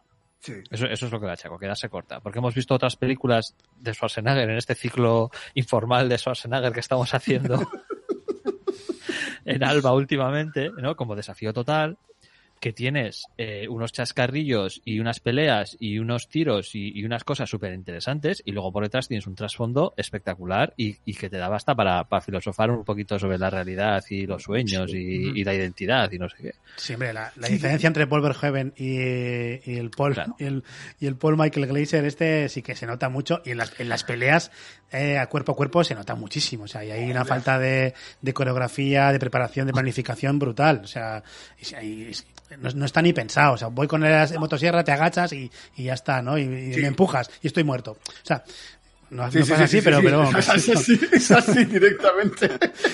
Pues Acabas de hacer un spoiler, de, yo creo, de todas las peleas de la película. Por cierto, si alguien no sabía, vamos a hacer spoilers de la película. Bueno, pero pese a todo, pese a todo esto que decimos, la película tiene sus, sus, sus carencias, pero el trasfondo de la película, quieras que no está, o sea, está el, Sí. el- el- el de la novela de, de Stephen King, está ahí, ¿no? Esas, esa, como decíamos, esa distopía, pero que al final es una distopía, pero que como siempre nos pasa con, son estas novelas que son, o sea, que predicen el futuro prácticamente. Sí, a mí, a mí me resulta súper, mm, eh, no sé si gracioso o curioso, curioso, curioso, curioso es la palabra que estaba buscando. Me resulta muy curioso siempre ver estas películas del pasado ambientadas en el futuro, pero que son nuestro pasado. ¿Sabes? Porque ya, ya- ya- ya lo hemos superado. Sí, bueno, aquí por poco, ¿eh? Sí, en este caso por poco, ¿no? Son del 2017-2019 Eso eh, y, y estamos justo en el Pero, 2020. pero al ¿no? final, Pero- la, la crítica, hay una, hay una crítica muy importante, ahí sí que es más crítica, más que mm, hablar de, del futuro distópico, hay una crítica brutal al consumo de televisión en Estados Unidos, cuando hablan de solo quieren violencia y, y, y- y deportes, o sea, es lo que dice, lo, lo dicen. Eso, eso es, esa- eso es tan cierto como que sigue vigente hoy en día. o sea, pero no Sí, solo los americanos. que un poco la- o sea, Sí, esta- y no tiene pinta de ir a mejorar, además. No. no. Esta televisión espectáculo y realities eh, a España llegó mucho más tarde que en Estados Unidos. O sea, lo que, nosotros, a que lo que a nosotros nos llegó prácticamente con Gran Hermano y luego todo lo que ha venido detrás de realities. Año 2000, si mal no creo. Año 2000, Sí, sí. Exactamente. sí, en Estados Unidos ya existía desde hace mucho tiempo y esta, esta película es una crítica a, a esas cosas, ¿no? El, el pro- el problema es que aquí se ha quedado demasiado. Sí, eh, hay una anécdota que el productor de eh, ¿cómo es? Gladiadores americanos o, o alguna Sí. cosa de estas eh, cuando fue a vender su programa a la productora, ¿no? A la productora de televisión, lo que hizo fue ponerle eh, imágenes de esta película y decirle, vamos a hacer eso, pero sin los asesinatos.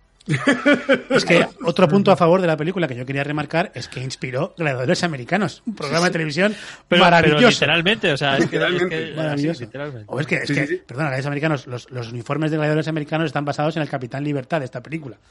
O sea, Sí, sí, sí, totalmente, sí, sí. parece salido del, del programa. No, no, y a ver, ojo, Ventura. y- y- ojo, eh, los Juegos del Hambre, yo he visto referencias muy grandes, y es más, la novela, dicen que se basó eh, más en la novela de Stephen King En Running Man. Posiblemente.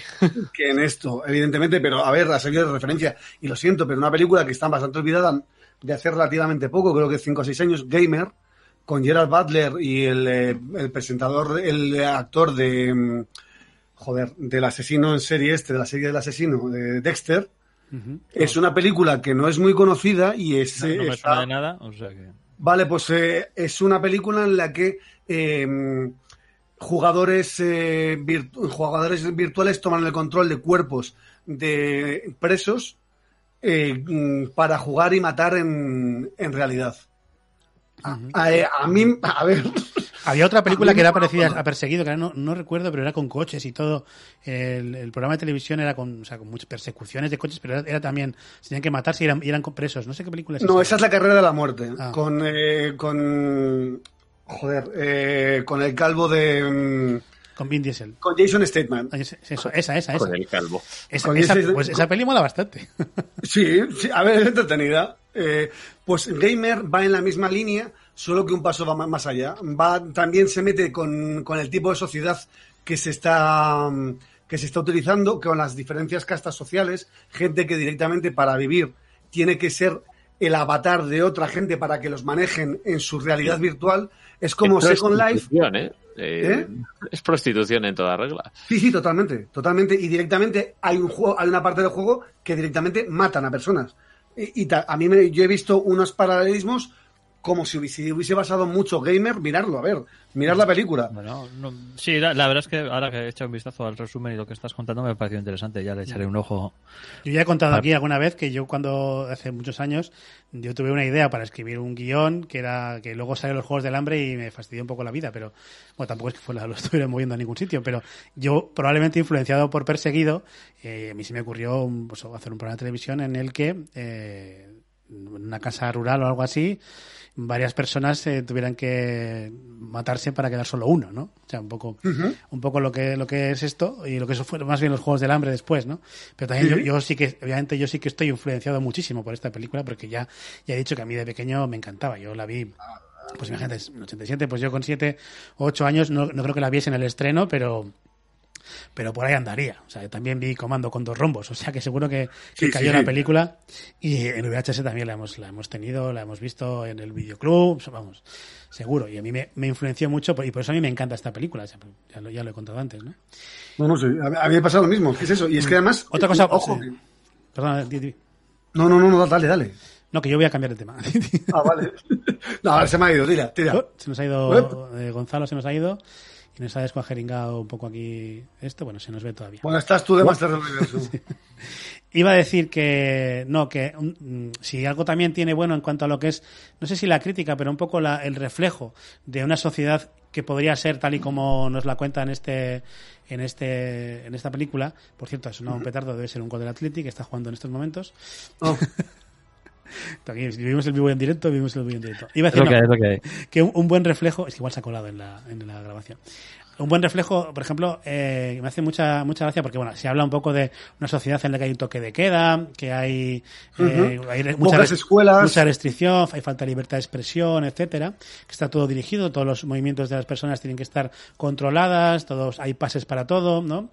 Sí, y, sí, y sí. hay un personaje, el personaje del presentador de televisión, que hace Richard Dawson, a mí es que incluso en su, gest- en su gestualidad me recuerda mucho al Hitler, al Mussolini de los, de los discursos. ¿no? Totalmente, Y totalmente. Es el pequeño dictador que, que al final pues eh, está allí, es el que maneja un poco los hilos de todo. Sí, remarcan, remarcan mucho que es el malo en todas las escenas en las Sí, que sí. sale, hace algo malo. Mm. O sea, en to- en todas las escenas en las que sale, Sí, sí. aunque, aunque aparentemente haga algo normal o bueno, siempre tiene que haber un- una frase final o un detalle final que no a este me le despides. O si- claro, si, si vuelvo a verle cuando baje, eh, Eres tú la que limpiará los... eh, tú la que, la que esté limpiando. Sí que, por Está cierto, poco- respecto a esto, eh, Richard, Richard Dawson es un actor británico que mm, se se hizo famoso en los años 70, finales de los 70 en Estados Unidos, por eh, presentar un programa de televisión llamado Family Feud. Y dicen trabajadores de aquel programa que eh, la imagen que se muestra de Richard Dawson, de, de, de Killian en este caso, que el nombre ya me encanta, Killian, eh, que, que, que la, la imagen que da en este programa no se alejaba mucho de la realidad, de cómo trataba a su equipo en la vida real.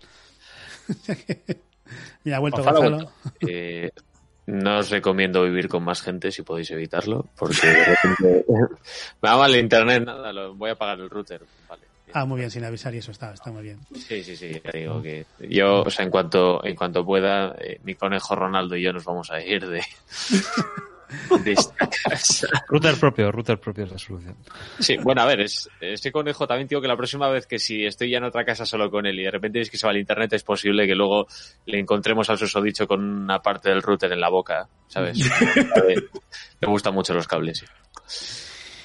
Y, y otra cosa, otra cosa que quería también apuntar respecto a, a cómo mm, en el pasado ya preveía en un futuro que no se aleja tanto de nuestra realidad actual es la algo que hemos visto también precisamente también en desafío total y tal es la manipulación de la información que hace el poder eh, para o sea cómo cómo cambian todas las historias manipulando imágenes etcétera. Sí, yo algo que hoy en para, día para, para, hablar de los deepfakes. Sí yo también. Para el deepfake me pareció espectacular el avance de esa tecnología 30, casi veintitantos años, 27 años antes.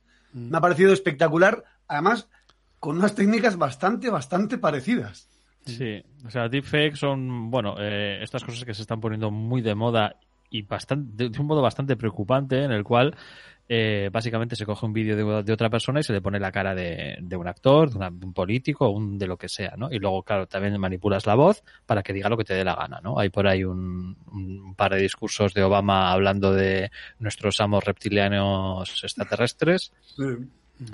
Que, bueno, te deja un poquito bueno, en shock, ¿no? Hasta que hasta que se, descubres que es un deepfake, ¿no? Y dices, ah, vale, menos mal. Hablando de cine, hablando de cine, hay uno muy famoso de Jim Carrey colocado en, en, en, el, en, la, en la persona de Jack Nicholson en El Resplandor haciendo una, una speech. Es cierto, es cierto. Sí, y bueno, pues en, en, la película vemos esto, ¿no? La manipulación de imágenes para básicamente que sean lo que quieran, ¿no? Hay, hay, un par de momentos en los que básicamente son cortes solamente, o sea, no, no llega a ser manipulación de la imagen, sino es solo cortar en ciertos momentos y, sí. y ya está, para, sí, para darle un el sonido, eh, en, en, el vídeo que, que, que, editan para culpabilizar la masacre, de, sí, para, de la masacre.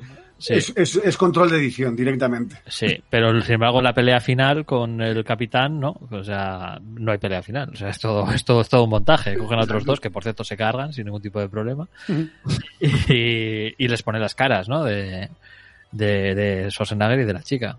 Entonces, ahí sí que supieron acertar con el avance tecnológico. En el resto de cosas, pues es bueno, la visión que tenían en, en sí, los años 80 del futuro. ¿no? Yo más que referirme al, al, a la tecnología, yo me refería a la realidad de la manipulación de información bueno, para sí. que tu público, para que el público crea una cosa que no es, o sea, lo que son las fake news. Que, es, las fake news, sí. que, este, que está tan, tan, tan, en boga ahora. Claro, es que hoy en día pues estamos, eh, digamos, todos expuestos a eso de una manera brutal.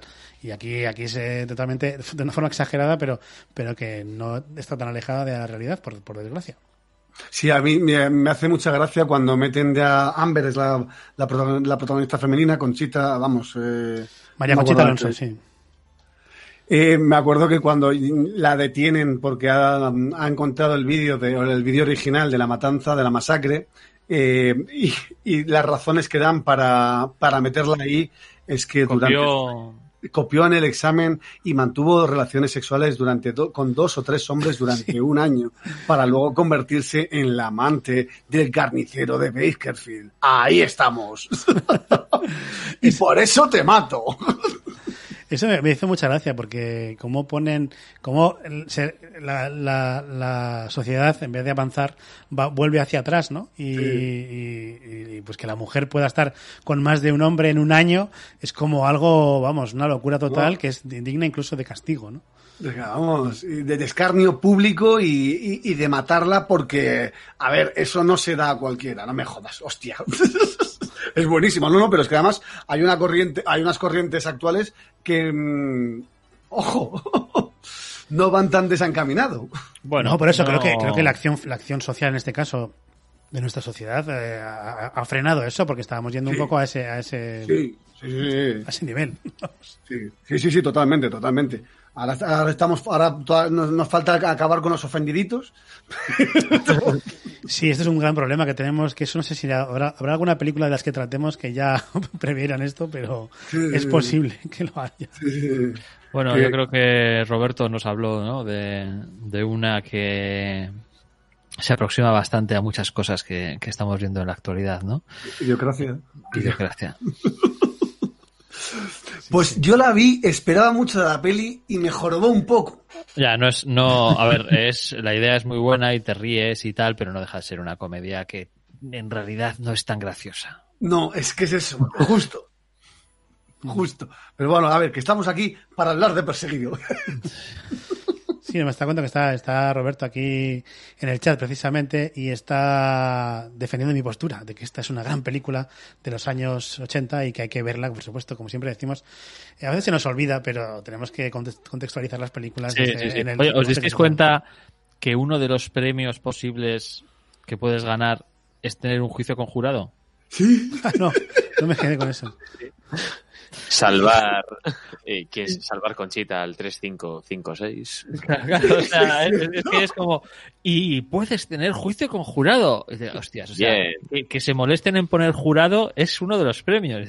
Sí, sí, sí, sí. A, a ver, a ver, la sociedad que dibujan realmente es un estado policial controlado por, por las marcas, la televisión y, y, y, y corporaciones. Es, vamos, da mucho miedito.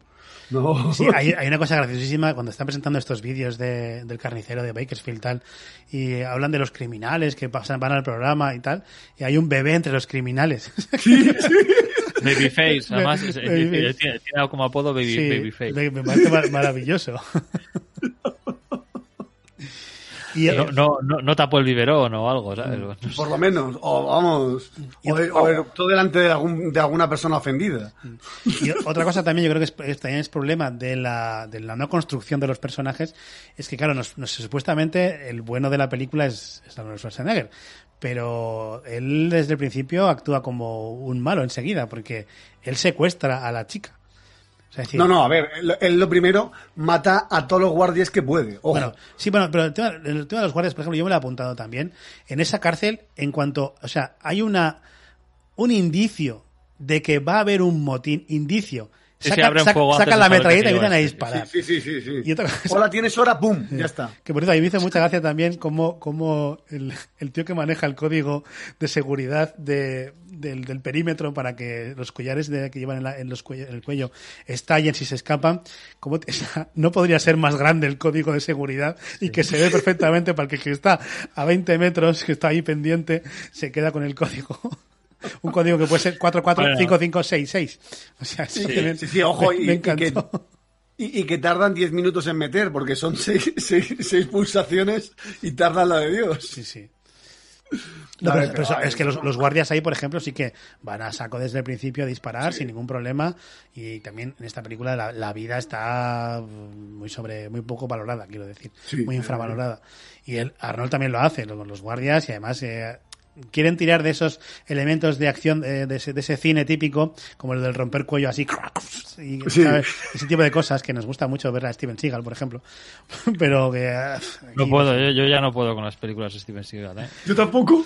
Nunca, o sea, nunca, nunca, he sido muy fan, pero ahora. ahora yo no las he vuelto a ver. Totalmente incapaz de ver una película de Steven Seagal. Yo es que el, el, problema es que yo tengo un pasado muy oscuro y muy negro. Oh. Es que he sido muy fan de las películas de artes marciales. Es que, artes marciales claro, estamos hablando aquí mucho de Stallone, de Schwarzenegger, eh, Steven Seagal, alerta no, máxima no, tiene o sea, que caer. Te, te, pongas, te, pongas, como te pongas, no vamos a hacer eh, película, o sea, película, digo, programa de alerta máxima ni ninguna de estas. ¿eh? O sea, de alerta máxima 2, alerta máxima 2, por lo menos. es lo mismo, pero en un tren. Hacemos un, do, un, do, un doble programa, uno y dos, ¿no? Claro. Eso sí. Tiro, tiro, tiro, de cable, tío. Tiro de cable, yo, apago el wifi o lo que haga falta. Yo, ¿no? yo, vengo sin ver las pelis, ¿eh? Eso sí, yo aviso. Yo estoy convencido de que si veis ahora Alerta Máxima os va a encantar. Y aparte, la, la una maravillosa Elena Eleniak. Elena Eleniak, Elena Eleniak es mucha Elena Eleniak. Sí. Eh, yo debo confesar que a, a, veces, muchas veces veía Vigilantes de la Playa solo por Elena Eleniak. Evidentemente, a ver, todo el mundo, vamos, casi todo el mundo que conozco compró el Playboy donde salía Elena, Elena Eleniak. Elena Eleniak, que bueno. recordaréis que debutó en ETE. ¿Cómo? Elena Eleniak debutó en el cine en E.T. Hacía de la chica a la que, con la, a la que ves a Elliot cuando se sube en, el, en, una silla en la clase después de soltar las ramas. Ah, sí. Esa es Erika no, Eleniak. no, no, no, o sea, me acuerdo o sea, de la escena, pero no sabía que era pues ella. Pues ya trabajó con Spielberg, quiero decir, ya empezó por todo lo alto. Sí, sí. Luego ya. Bueno, ya, oye, sí. luego triunfó mucho con, con, los vigilantes. Por cierto, y... también en Volviendo a Perseguido, a pesar de que intentáis subir de la película, luego, me, luego me decís a mí que me meto con ella. Eh, hablan del gran terremoto también, igual que en Demolition Man. Sí, efectivamente. Sí, sí. Del 97. Eso es que no tenía ganas. No, pero. Me la apunté aquí, terremoto eh, del 97. es interesante que todas estas películas que hablaban de, del futuro cercano, ¿no? De, de nosotros, del 2020, 2010 y algo, una cosa así, todos daban por supuesto que el, que el Big One ya habría ocurrido. Y todavía no ha pasado. Ya estamos. Tocaba este A mes ver, pasado, Y ¿no? no- Y además, mira, vez. había... Es curioso porque no me acuerdo el otro día escuchando la radio oía decir a algún historiador que decía que por alguna razón nos pensamos que siempre estamos predestinados a algo grande también en el sentido de la extinción. Es decir, mira que nuestra, nuestra especie ha vivido años y años y años y justo a nosotros, a los que estamos nos va a tocar el asteroide. va a tocar. Pero también es cierto que al final eh, si hay una serie de, de epidemias, como podría haber sido la COVID, o como pasó con la gripe española, o, la, o ciertas pestes que cada cierto tiempo sí que hacen una barrida. A nosotros nos ha tocado la, las- nos la bola de la pandemia. O sea que la, la del asteroide se ha quedado en el bombo. Sí. Ah, no, no, totalmente. Bueno, espérate que 2020 te viene interesante, ¿eh? Que... De todas formas, los yankees ya sabemos que son unos egocéntricos y claro, lo del, lo del terremoto en siempre la costa oeste es una historia, un final bastante, bastante recurrente. Luego está, claro, el asunto de, de una guerra mundial, eh, el asunto de una catástrofe nuclear, pero supongo que eso en parte sería aceptar el fracaso de sus Estados Unidos, así que claro, igual les cuesta un poco más. Bueno, espérate a ver cómo terminan, cómo salen del COVID. Eh, A ver. Otra cosa que me Otro. gustaría también destacar de, de cosas que veo que también son muy reales es las dos caras que tiene el presentador. Obviamente, pese a que ya en la televisión tiene unas pintas de dictador italiano tremenda, eh, sí que nos muestran esas dos caras, ¿no? La que tiene frente a la cámara, que es, es maravilloso con todas las señoras que a las que les va a dar regalos. me recuerda a este hombre ya, ya fallecido. Joaquín el- Prat. A Joaquín Prat, precio ¿no? justo. Sí. Sí. Porque además Ah, Carlos Lozano. No, Joaquín Prat, cuando más hay un momento cuando dice es, es, es hora de correr, o, bueno, en inglés Sí. dice time to Sí, start a running. jugar. Era la jugada al total. final, Totalmente. Yo creo que eso le pasa a mucha gente, que al final tienes que mostrar una cara que puede no corresponderse con, con la realidad. Pero luego, o sea, además en este caso Mm. hablamos de algo tan tremendo como, pues oye, parece que es un, un videojuego, una película o un reality más soft Mm. y en verdad pues hay gente ahí que está jugándose la vida. Pues Sí, bueno. Y luego hay otra, hay otra cosa que hay un par de referencias así, mm, no sé si cinéfilas y televisivas, más allá de los de las propias autoparodias que se hace eh, Schwarzenegger. Por ejemplo, hay un momento que me recordó mucho a lo que hablamos el otro día en Demolition Man, de que, de que el, el policía pues mm, tenía unas referencias que de, de, de televisión de, de los años 80 que no tenía el otro, por ejemplo. Pero en este caso el presentador habla en algún momento de la isla de Gilligan Ah, sí. que es una referencia que un tío de los 80 puede tener, pero que un tío de su edad en los años 2020 o 2019 no puede ni tener como referencia a la isla de Gilligan porque es una serie de los años 60 de Estados Unidos, ¿no? Es una serie a la que se hace referencia millones de veces en, en, esta- en las series y películas y que aquí no hemos visto nunca porque no creo que se haya metido nunca en, en España. Eh, pero bueno, sin más. Y luego otra referencia también que me hizo mucha gracia eh, a, a Regreso al Futuro. Cuando, cuando en la tele... ¿eh? ¿Cuál? ¿Cuándo? Cuando en la tele hablan de, de, del carnicero de Bakersfield, también le ponen el apodo de, de perro loco Richards o de Es Mad cierto. Dog Richards, haciendo referencia un poco a, a perro rabioso Tannen. Eh, hay otra referencia directamente a Star Trek. Cuando el Sí. jefe, de la, el, el jefe de la resistencia manda, a- habla de- sobre mm, lo que tiene que hacer sobre el condensatore y dice, señor Spock, ¿está preparado? Sí, pero bueno, pero es, es- ese es lo suficientemente mayor como para que sí que tenga sentido que- esa referencia. No es el mismo caso que el, que el presentador. Sí, sí, sí. Sí. No, no, esta- Por cierto, eh, eh, ¿habéis visto la película en castellano o, dobla, o, o en versión original? en En castellano. Yo, obviamente, En castellano. versión original, obviamente. Vale, eh, el doblaje es horripilante. Horrible. Hubo, Horrible. hubo un momento que se me salió de la película y lo volví a poner y se me empezó en castellano y me pareció que el doblaje del presentador no era el que yo recordaba. ¿Es posible Es que que haya dos. un cambio de ro- de doblaje? Eso- sí, es Es que hay hay dos. Hay un doblaje original que es de cortarse las venas, que por desgracia es el que hemos eh, visto o oído Ah, vale, nosotros. yo, yo he visto en versión original, no tiene ese problema. Pero Y sí. luego hay un segundo doblaje que se hizo para la versión en DVD, que bueno, Eso es. Es, Bueno, la versión DVD Sí, y- la versión en la que se, que se emitió en, en las televisiones, porque yo hubo, hay un momento en la película, escuchando la versión original, que dije, joder, qué bien, qué bien está traído el actor de doblaje del presentador, o sea, de, de, de Killian, porque tiene el mismo, hasta el mismo tonillo nasal que tiene en la, en la, en la película, o sea, en la- el actor en realidad. Pero claro, cuando vi este momento que se me cambió y me sonó súper raro, dije, no recuerdo yo a ese actor de doblaje. Y claro, no, no sabía ese, ese dato. Sí, hay dos doblajes y bueno, uno es eh, apreciablemente peor que el otro. Pues ya que hablamos de la versión original, podemos abrir el meloncito de la interpretación de los actores Oh, en esta venga. película. ¿Hay, hay algo, hay algo de lo que hablar? Perdón, sí, yo sí. quería hablar también del personaje de la mujer, Sí, hablemos, pues hablemos de, de María Alonso, de María Conchita Alonso. que lo único que hace es gritar en los momentos menos adecuados. Mm. Eh, eh, lo único que hace es ponerse histérica y patalear. En la versión eh, original ah, dice muchísimas cosas en castellano, pero muchísimas. eh, En español, vamos, Sí. eh, sí. Eh, todo el rato cuando, cuando está jurando, cuando cada vez que tiene un, se está asustada y grita, dice algo en castellano. Uy, yo, como yo hago aquí o no sé qué, cosas así. Todo, todo en español. Y, y esto lo he leído que eligieron a, a María Conchita Alonso no precisamente por ser una gran actriz, cosa que demuestra en esta película, sino porque eh, su acento eh, hablando en inglés era un contrapunto muy gracioso al acento hablando en inglés austriaco de Arnold. Schwarzenegger. O sea, es- por eso eligieron a esa actriz, porque decían que va a ser muy gracioso, fíjate que, que, que iría tirando de la película, va a ser muy gracioso el, el- el acento austriaco con el acento hispano. Efectivamente, es muy gracioso, porque, porque hablan de puta pena los dos en inglés en, es- en esta película, pero es que aparte lo hacen bastante mal todos, Todos, menos el, todos. diría que menos el presentador, Sí, menos Killian. que es el que menos, menos carrera de actor tiene. Sí, bueno, pero es el que menos se sale del personaje. O sea, quiero decir, él, él representa que personaje. Eso es, hace de personaje el presentador odioso, tal, no sé qué. Y bueno, pues bien, lo hace bien. Sí, porque lo de Schwarzenegger, aparte que en esta película a Arnold no le dijeron cómo era su personaje, porque no había una construcción, como hemos dicho antes, hay momentos en las es que son, son personas distintas. O sea, que no, no tiene, no tiene pensado cómo es ese Ben Richards en ningún No, momento, no, porque ver, cambia Ben completamente el registro. El registro, el del tío que se pone el puro, no tiene nada que ver con el tío que No estaba en nada el helicóptero, con el que el tío que está eh, corriendo por la, por la arena, o sea, no tiene- no tiene nada que ver. ¿Interpretación? ¿Cuál? Claro, es lo que he dicho. O sea, vamos a hablar de interpretación, no podemos hablar de Claro, sí, No, de lo, no, de lo mala que es, de lo mala que es, joder, claro que sí. O sea, aquí, aquí han puesto la cámara y le han dicho a Schwarzenegger, corre de ahí aquí, y ha corrido de un sitio a otro y ya está. Vale, ahora, ahora di las frases 2 y 3 de, del guion. Ponte a la marca y di la frase. Lo- Pero luego tiene, tiene momentos brillantes esta película. Como, como, brillante es el Dinamo. Dinamo.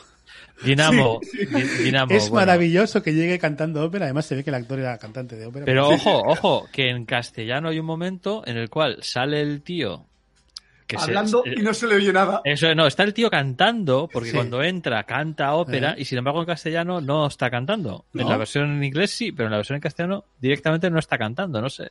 Pero en, la- el, en el doblaje antiguo, que el que, el que habéis visto vosotros. Sí. Sí, y- Se y les luego hay- traspapelería la, la pista de audio o algo y nada, ¿qué más da? Total, porque salga el tío en primer plano moviendo la boca así, no vas a nadie, nadie, nadie se va a fijar en que está cantando. Pues es, No, impor- no, no. es importante porque muestra un poco lo, lo flipado que está, lo, lo oído que está ese hombre. O sea, el hecho que entra cantando ópera allí con el cochecito, que también, tela, que el cochecito. O sea, que el tío acabe su participación en el programa porque se quiere subir con el coche a una montaña chatarra y se le vuelca el coche. Toma por Ahí, culo. ahí. Dices, aquí me lo quito de encima. Esto, sí, eso, eso no está muy bien, la verdad. No nos vamos, no nos vamos a engañar. Y hay otra, hay otra, hay otro, hay otra muerte que me encanta, que me parece maravillosa. Bueno, y ves, ahí, y, pero ahí, ahí tienes otro ejemplo de personaje no construido en el, eh, en el caso de Schwarzenegger, porque le perdona Sí. y, y no encaja con todo lo que nos ha enseñado hasta ese momento. O sea, no, no, ¿por qué? Bueno, sí, con, igual con el primero del helicóptero igual sí. Sí, Y, y- y dice, es que además dice literalmente, no. Ah, bueno, de repente se oye una voz en off que es en el público y parece que la escucha él y dice, mátale. Y dice, no, a una persona inocente, no. Ah, pues no, en no, perdón, o sea, desarmada, desarmada. Ah, Desarmada, en la versión original no, no se oye a la gente. Bueno, sin más. Bueno, pues eso, decía que hay otra, hay otra muerte que a mí es que también es, es- Vamos un poco también al tema de los. Ya no solo los chascarrillos, sino ese humor clásico de las películas de acción de los años 80. ¿Vas a, ¿Vas a hablar de la motosierra y el cambio del tono de voz? eh, La motosierra en los huevos Y el cantar como una soprano. O sea, Exacto, el esto, canto esto- lírico. esto es, es que eso es magia pura del cine. O sea, eso tenía que enmarcarlo en el, en el Paseo de la Fama de Hollywood. Ese momento. Me parece maravilloso que le corte los huevos y lo que haga es cantar su ópera, ¿sabes? Sí, sí, sí. sí, sí. Ah, Además, hay un cambio en el tono de la voz que pasa de, de, pues de, de- no sé qué sería contralto, ¿no? O sea, el- de voz grave a, a a Castrati, a, a- a castrati. Literalmente. Ahí me habría encantado ver, ver el doblaje, o sea, el, el making of eh, entre bastidores de, de esas escenas eh, Sí. ochenteras de acción total. De bien, ahora vamos con la escena de los cojones, bien, bien, bien, a ver cómo va esa voz. Más arriba, más arriba, necesito una octava más, no parece que te estén capando. y- Que por cierto, otra referencia cinéfila en cuando ataca a Dinamo con el coche, le ponen las Valquirias ahí. Sí. La referencia a Apocalypse Sí, sí. Now. Ahí está. Y Porque ese, y ese Robert Duval de Me encanta el olor a Napalm por la mañana. que- Abuela Victoria. Eso puedo. Eh, a ver, pero yo es lo que le decía a Gorka el otro día, digo, es que es como las películas de Indiana Jones, digo, es que sois incapaces de saldar una película de estas sin que haya alguien recibiendo una pata en la entrepierna, preferiblemente el protagonista. Pero eso ya, ya, lo, ya lo dijo Homer en Los Simpsons. Lo más divertido es el balonazo en los huevos. Eso siempre ha funcionado. Es que eso no cambia. No, no, que no cambia, es cierto. De hecho, a mí me gustaría saber cuándo, cuándo se marcó el final de la pata en los huevos a modo, a modo chiste.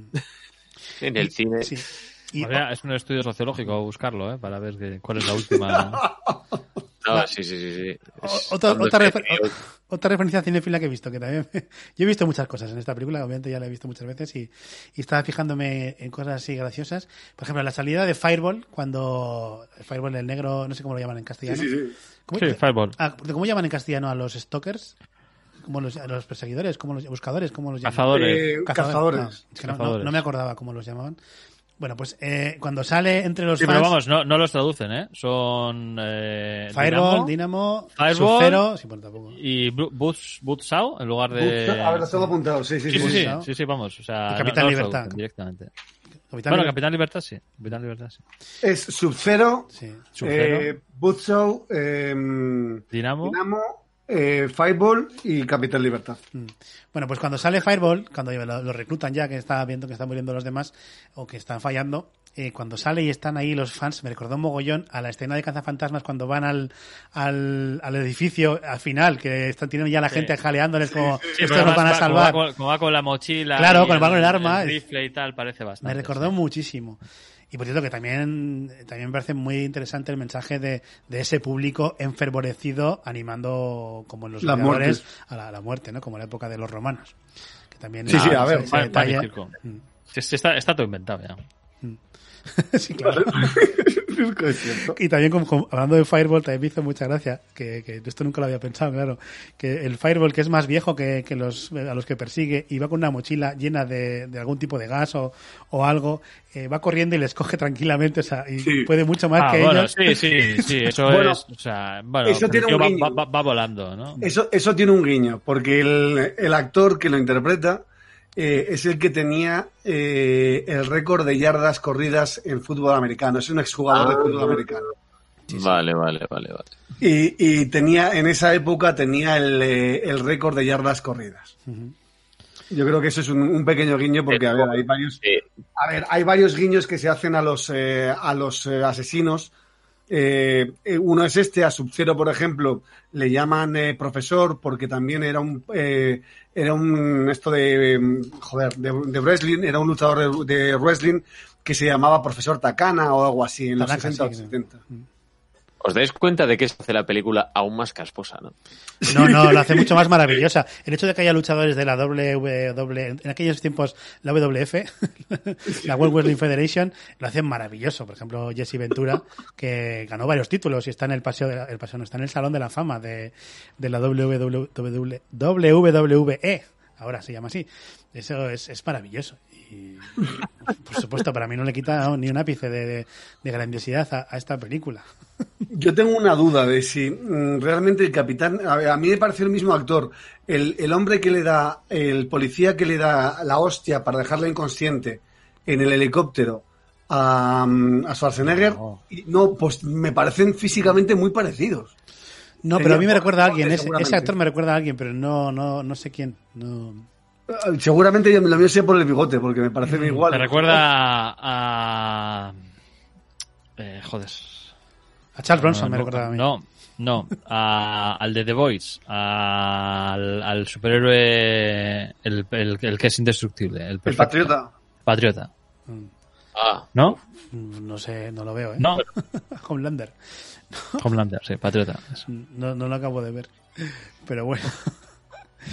Eh, ya llegando al final de la película, cuando también cuando empiezan, ellos entran ya, ya, ya, se ha desvelado la cinta real en la que no es un asesino, y entran en el, en el plató, también los policías ahí no tienen ningún miramiento en empezar a disparar, no. y es más, es que no empiezan a disparar y que, y que haya, algún daño colateral y muera no, no, del público, sino si te tengo delante, te aparto matándote, ¿sabes? A la gente del público.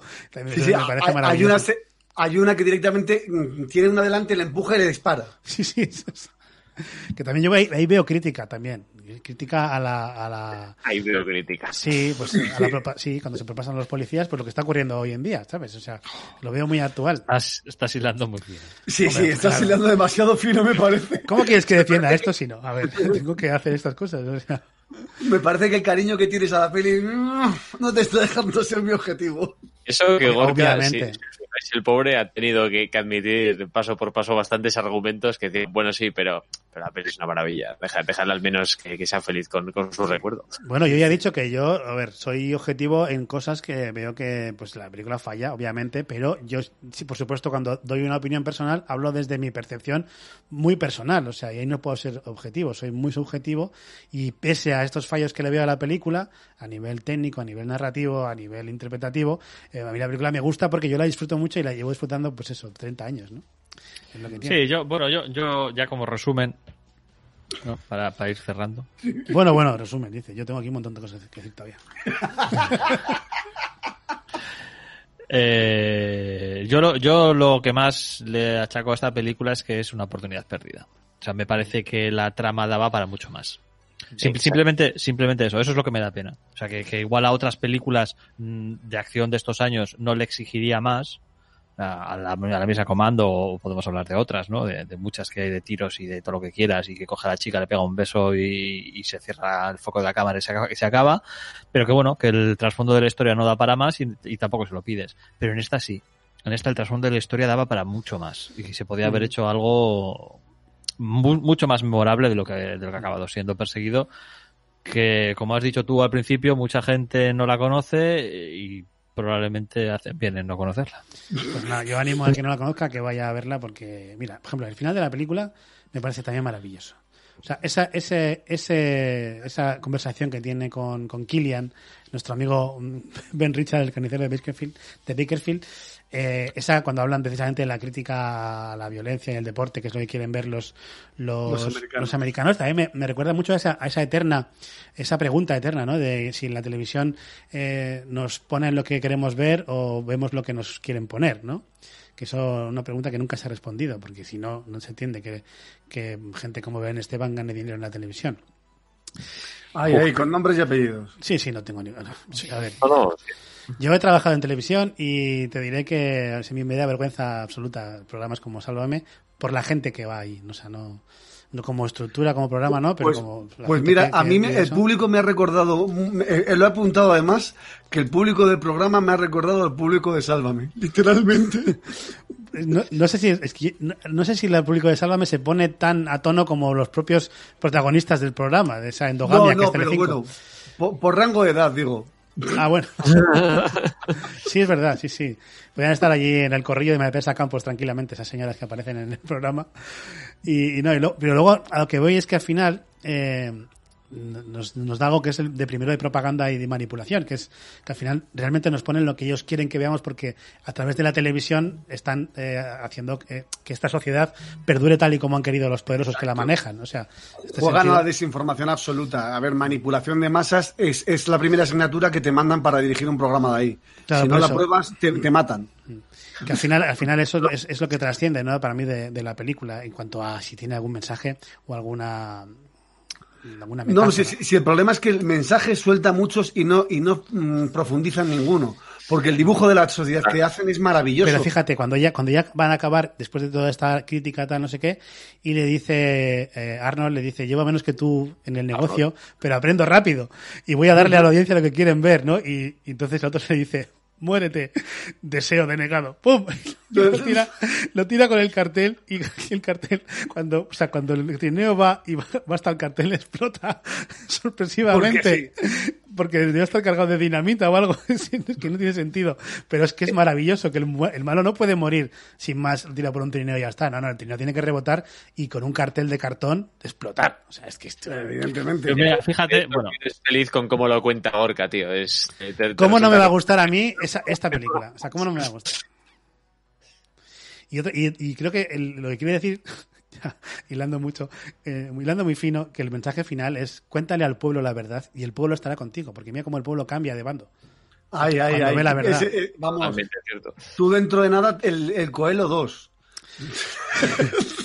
Y ya que hablamos del final, un detalle que yo he visto eh, esta vez, que jamás lo había visto, no lo conocía y lo creo que lo comenté en el grupo de Telegram, es que esta película tiene postcréditos. Tiene Sí, un yo audio, iba a comentar audio eso. y el audio postcréditos es, es precisamente habla de lo que hablábamos antes, ¿no? De cómo están eh, todo las marcas eh, manejan también el cotarro, pues como hoy en día estamos viendo, ¿no? Y, y la forma de participar en el, en el concurso. A mí me ha encantado. Empezaba por las marcas, el vestuario, el no sé qué, no Sí. sé cuántos. Por cierto, están en- a falta de un minuto y medio, por si alguien quiere buscarlo. No, no, que se vean todo. Vale. No, no digas esas cosas, que la gente luego pasa rápido. Es como lo de decir el código de tiempo para que no vean mis rankings. No, A ver, pero está muy bien. Habla de la ropa, de los patrocinadores, del arma favorita, de las, ar- de las armas que utilizan los policías dentro del, eh, del plató y de qué tienes que hacer en. eh, qué tienes que hacer para participar. Eh, te dice que mandes una carta, una que te pongas en contacto con, con tal no sé qué y luego cometas un acto indecoroso o, o- o vergonzoso para En poder ese participar. orden, ¿no? Primero, Sí, sí, primero sí, te sí. pones en contacto con ellos y cuando te dicen que sí, sí, sí, vas a venir, entonces ya es cuando... A ver, yo he flipado porque no lo conocía tampoco. Bueno, pues si os parece, vamos a dar algunas curiosidades, que seguro que habéis pillado alguna, yo tengo un par, y ya terminamos con esta película. La banda sonora, por cierto, es bastante mala, eso no te lo, no os lo voy a, Oh. a quitar. es bastante malilla, pero bueno, ¿qué le vamos a hacer? También es muy ochentera la banda sonora, ¿eh? Ese sintetizador es total, años 80 total. Bueno, mira, decíais antes que Arnold renegaba de esta película más o menos, lo habéis querido dejar ahí caer, pero sin embargo cuando él eh, lanzó su campaña para ser gobernador de California, eh, utilizó un autobús al que, al que llamó The Running Man. Porque claro, en este caso concuerda porque allí eh, cuando se lanzas a una campaña se habla de run to de presidencia o run to... Bueno, eso lo diría María Conchita Alonso, pero bueno, run for president o algo así. Eh, usan el verbo run. Así que eso, que tampoco lo tiene tan, tan mal en su recuerdo, Arnold. Y me ha No, parecido no, curioso que esto no lo sabía también, que hablando de gobernador, que todo el mundo sabe que Arnold fue gobernador de California, pero no es el único forzudo, forzudo que, que acabó siendo gobernador de esta película. Porque Jesse Ventura, que interpreta al Capitán Libertad, como hemos comentado antes, Jesse, Vert- Jesse Vent- Jesse Ventura, perdón, acabó siendo gobernador de Minnesota entre 1999 y 2003 Ojo. una legislatura. Aparte de eso, eh, fue veterano, era, antes de ser actor, fue veterano de la Marina y, como hemos dicho, participó en el Pressing Catch, como llamamos aquí, o en la WWF, y ganó varios títulos tanto eh, de forma individual como por parejas, y por eso está en el Salón de la Fama. Y aparece también en Predator y, y conjunto a Schwarzenegger, Sí, es uno de los compañeros de- del equipo. Luego, como casting alternativo, se, se barajaron varios nombres, entre ellos Dov Langer, Christopher Reeve, y luego he visto otro que hasta Patrick Swayze se, se llegó a manejar. ¿no? Vamos, Claro, porque tuvieron un Patrick Swayze- Cristo. Patrick Swayze vendría del éxito de, de Dirty Dancing, ¿no? Más o menos, el 88. Sí, yo creo que es 85. Dirty Dancing. Mm, Bueno, igual, igual, es, igual es, ante- es posterior. Bueno, no sé. Bueno, hay que tener en cuenta lo que hemos comentado antes, ¿no? Que al final el guion original, o bueno, una de las primeras versiones del 80. guion, eh, el protagonista no era un tipo súper musculoso, policía, no sé qué, no sé cuánto, sino que era un Padre de familia. padre de familia normal y corriente que se ve involucrado en todas estas cosas, ¿no? Sí, sí, a ver, en en el libro ent- entra para salvar, a- para conseguir dinero para la enfermedad de su hija, ¿no? Eh, correcto. Entonces, eh, evidentemente, el perfil de actores que manejaban al principio, pues no tiene nada que ver con el de Schwarzenegger. O sea, estaban, estaban manejando cosas más mundanas. Ujú. Y no como dice el presentador, ¿no? De, es, solo ese bíceps vale 5 puntos de Sare. Sí, eso es. Pues mira, ya que hablamos del, del programa de televisión, los bailes que aparecen en el programa, los- esas coreografías, fueron coreografiadas por la artista Paula Abdul, todas ellas. Y aparte me gusta mucho porque es, es muy ochentero también el hecho de tener ese cuerpo de baile en el programa que luego se explotó mucho en España, por ejemplo, con las mamachicho y, y etcétera, etcétera, ¿no? Que, que da igual lo que venga. Maravilla, sí, que, que- que da igual lo que venga en el programa, que les hacemos bailar un rato y ya está, ¿no? Y, y la- entonces el, el público masculino se engancha al, al programa, que es lo que, lo que buscaban con esto. Y no, no eran no eran bailarinas, eran las animadoras de Los Ángeles Lakers. Mira, Bueno, bailarinas. sí, bueno, claro, sí, sí, sobre Pues todo- las coreografías. sobre todo en Estados Las Unidos. de hombres musculosos. Y también detalle curioso que, bueno, curioso, que la, la película, bueno, menos bien la historia de Stephen King eh, o de, de Batman está inspirada en parte por un programa de televisión japonés que, que se llamaba Transamerican Ultra Quiz, en el que los concursantes eran torturados y humillados hasta que solo aguantaba uno y, por supuesto, ganaba el concurso. O sea, que ya algo en la realidad se hacía similar a esto de poner a la gente en situaciones No, límite. tío. No lo sé. Me deja un poco. Qué, qué, qué mierda de mundo, madre de mi vida. Y luego hubo en la, en la zona, en la, se, se grabó una siderurgia que también se utilizó para años después para Terminator y tal, Ah, Terminator decir. 2. Pero eh, cuando lo grabaron, eh, acababa- debían haber acabado de cerrarla y estaba en zona bastante, en estaba la zona bastante contaminada, tanto que dijeron que para poder rodar ahí deberían haber excavado unos 20 centímetros y quitar, y quitar toda la mierda que era bastante contaminante. Vamos, bastante peligrosa. No hicieron nada y se pasaron ocho semanas, seis días a la semana ahí. Bueno, co- cosas de los 80. Sí, a ver, hubo varios casos de cefaleas y problemas salud- de salud pues, de todos los actores por, eh, por estas cositas. Y hablábamos de referencias, y hay una referencia muy guay, por lo menos para mí, que es que en el despacho de Killian hay un póster de un programa que se como inventado, que se llama The Hate Boat, que es un guiño al paso del propio actor de Richard Dawson por la serie Love Boat, o como se llama aquí, Vacaciones en el Mar. Es el mar. Hostia. Mola mucho más Hate Boat, ¿eh?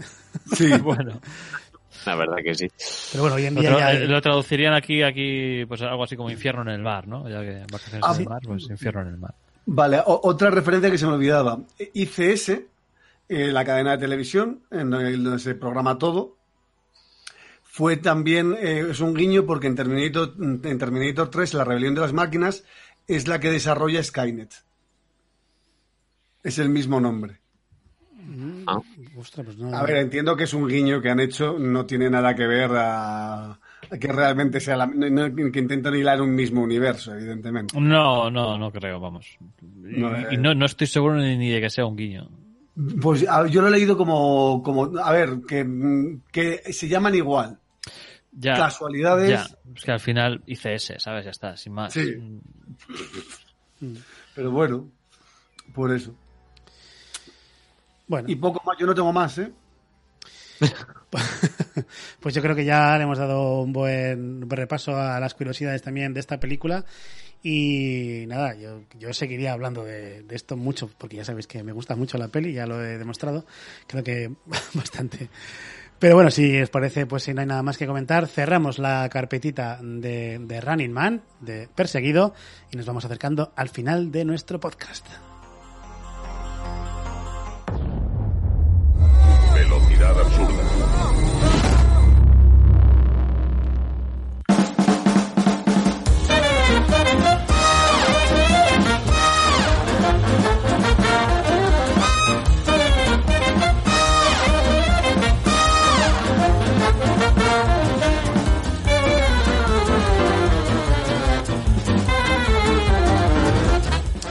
Y como todos sabéis, la última sección del programa es la que dedicamos a las recomendaciones de ocio que, para que podáis leer, ver, escuchar o jugar eh, durante, iba a decir durante el confinamiento ya no, pero durante ese ratito libre que tengáis entre la playa y el trabajo.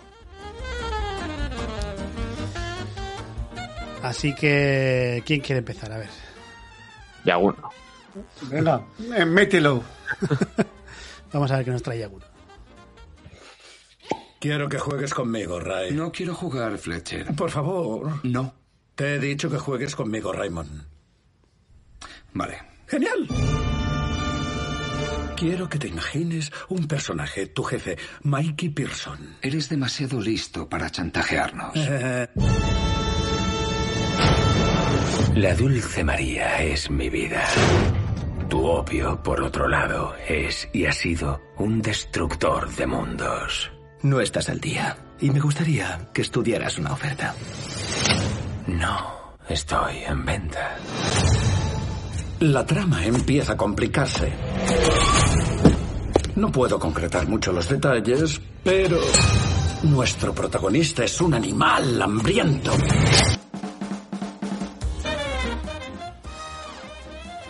Justo ha habido cambio de la música, se había parado. Eh, Yaguno, ¿qué nos cuentas?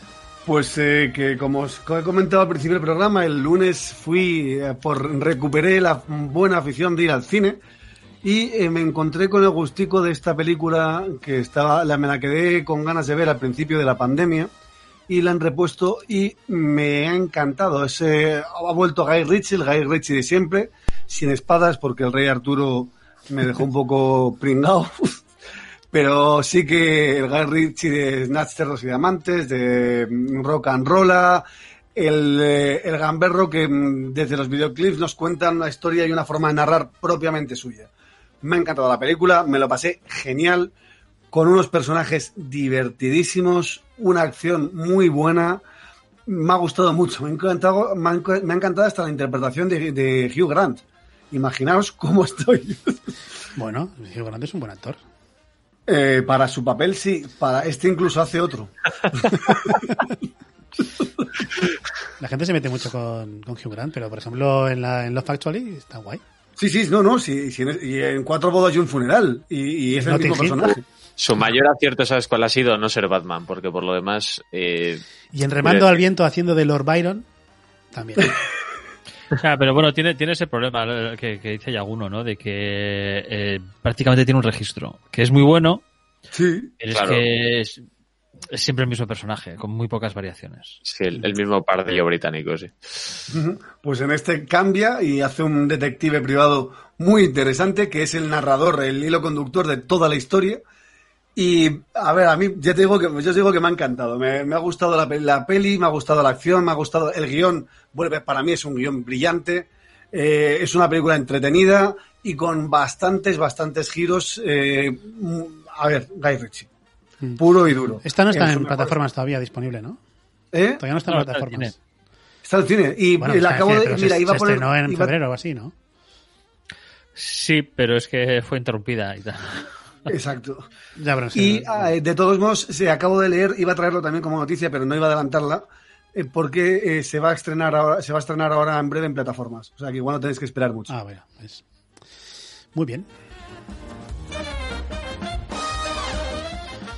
A ver, Regi, vamos con la tuya, que yo he preparado aquí eh, el tema porque lo he visto tarde y, y entonces vamos a ver cómo sale esto. Mal. His name is Mr. Sherlock Holmes. Was that him? My mother, she wonders if you have brought your famous hat. The deer stalker. I've never worn one. And a pipe? I prefer Solo a se cigar. oye, pero no se ve. Did you do the thing? What thing? The cane shows the marks of a dog's teeth. The wood is from an island southwest of Madeira. That thing. That was an embellishment of Dr. Watson. Corta if porque I no, ever no se write está a bien. story myself, it will be to correct the myriad misconceptions created by his imagination. Sí, se ha quedado en la pantalla solo la de solo lo que era para todos los públicos. Sí, eso Pero es. bueno, oíamos Bueno, el tráiler, sí que lo hemos podido. Sí, es el tráiler de una película de hace unos años, de, hilando un poco con la noticia que he traído yo, que es eh, Mr. Holmes. Una historia muy crepuscular de, de Sherlock Holmes, eh, aparentemente el último caso de Sherlock Holmes ya retirado, en su vejez, en su casita, en la cabaña con sus abejas y estas cosas. Y tenemos ahí una historia tranquila, crepuscular y una visión del personaje eh, muy humana, ya que le, le encontramos pues ya en su vejez y muy reducido de sus extraordinarias facultades mentales, que, que, es por lo que le conocemos normalmente, ¿no? Eh, a mí la verdad es que la película me sorprendió cuando la vi en su momento, me gustó y me parece una, una visión muy curiosa del, del personaje que, que conocemos todos. ¿no? Además, el protagonista es Iraya McLennan, con lo cual, pues vamos, casi te da igual de que vaya la película porque tienes que verla, porque está Iraya McLennan. bueno, a mí yo, yo esta la empecé y no sé si era una mala hora o qué, pero no, no la acabé de, de ver. Es, es, una película muy lenta. Es una película sí. muy lenta con un ritmo muy pausado y que la trama se va, se va desarrollando eh, muy lentamente y a partir de la mitad de la película es cuando realmente entra, entra en harina. La primera, la primera mitad de la película es eh, muy lenta, muy lenta uh -huh. y apenas pasa nada. Entonces, a mitad de la película ya es cuando eh, hay un pequeño giro y, y, empieza un poquito más lo interesante, porque el, al final de esto de lo que trata es de que Sherlock en su vejez eh, retoma el único caso que no resolvió y que hizo que se, que se retirase. O sea, cuando no resolvió ese caso, no fue capaz de resolver ese caso, es cuando se dio cuenta de que ya estaba perdiendo facultades y entonces se retiró. Y en, en su vejez, cuando ya ve que esto se acaba dentro de poco, pues intenta resolver ese, ese último caso, ¿no? Ese, ese caso que, para demostrarse casi a sí mismo de que no, todavía soy Sherlock Holmes, ¿no? Uh -huh. y, y no entra en harina, pues casi hasta la mitad de la película. Sí, es que eso, la premisa me parecía muy buena, pero es verdad que igual el desarrollo principal, o sea, prim, prim, primero de la película, no me ayudó a continuarla. Sí. Gonzalo, ¿qué nos traes? Pues os traigo un podcast recién nacido, eso sí, recién nacido en el lecho de Podium Podcast, que suele ser una buena garantía en, en varios sentidos. Se trata de un podcast que realiza el surfista eh, Quecho Tarra Kepa Cero, se llama Las coordenadas de Kepa y está de momento, como os decimos, una fase bastante, bastante iniciada, puesto que de momento solo tenemos un capítulo que ha sido eh, grabado eh, durante el confinamiento en la compañía del conocido navegante Unai Basurco, un hombre que dio la vuelta al mundo en su velero. Eh, la descripción del podcast yo creo que es bastante acertada. Dice, pensamos que era una aventura, pero era la vida. Se trata de un recorrido por el norte del país, eh, con algunas personas que se definen como locos y locas por la naturaleza, amantes del mundo natural y de sus increíbles historias. Hablamos también de ese hombre que, bueno, yo creo que los que somos más o menos de este lugar del mundo conocemos de sobra, cuando nos dicen el alpinista que asciende el Everest en invierno, un navegante que da vueltas al mundo a vela en solitario, la última farera, en fin, un eh, viaje que normalmente sería mucho más visual, pero que se intenta llevar a un terreno sonoro y la verdad es que este primer capítulo en la compañía de Unai Basurco hablando de la conservación de los mares, del eclipse de luna, de las historias eh, con las ballenas, la soledad eh, del navegante que juega eh, un poco su raciocinio con la locura. En fin, yo creo que ha estado bastante bien. 37 minutos, que tampoco es mucho, yo creo que bastante, bastante bien hechos. Pues voy a ir yo con mi recomendación y otra vez volvemos al mundo del... ¿Qué ha pasado? Pues el gato que ha decidido acariciar ah. un poco el micro. Al gato no le gustan los documentales.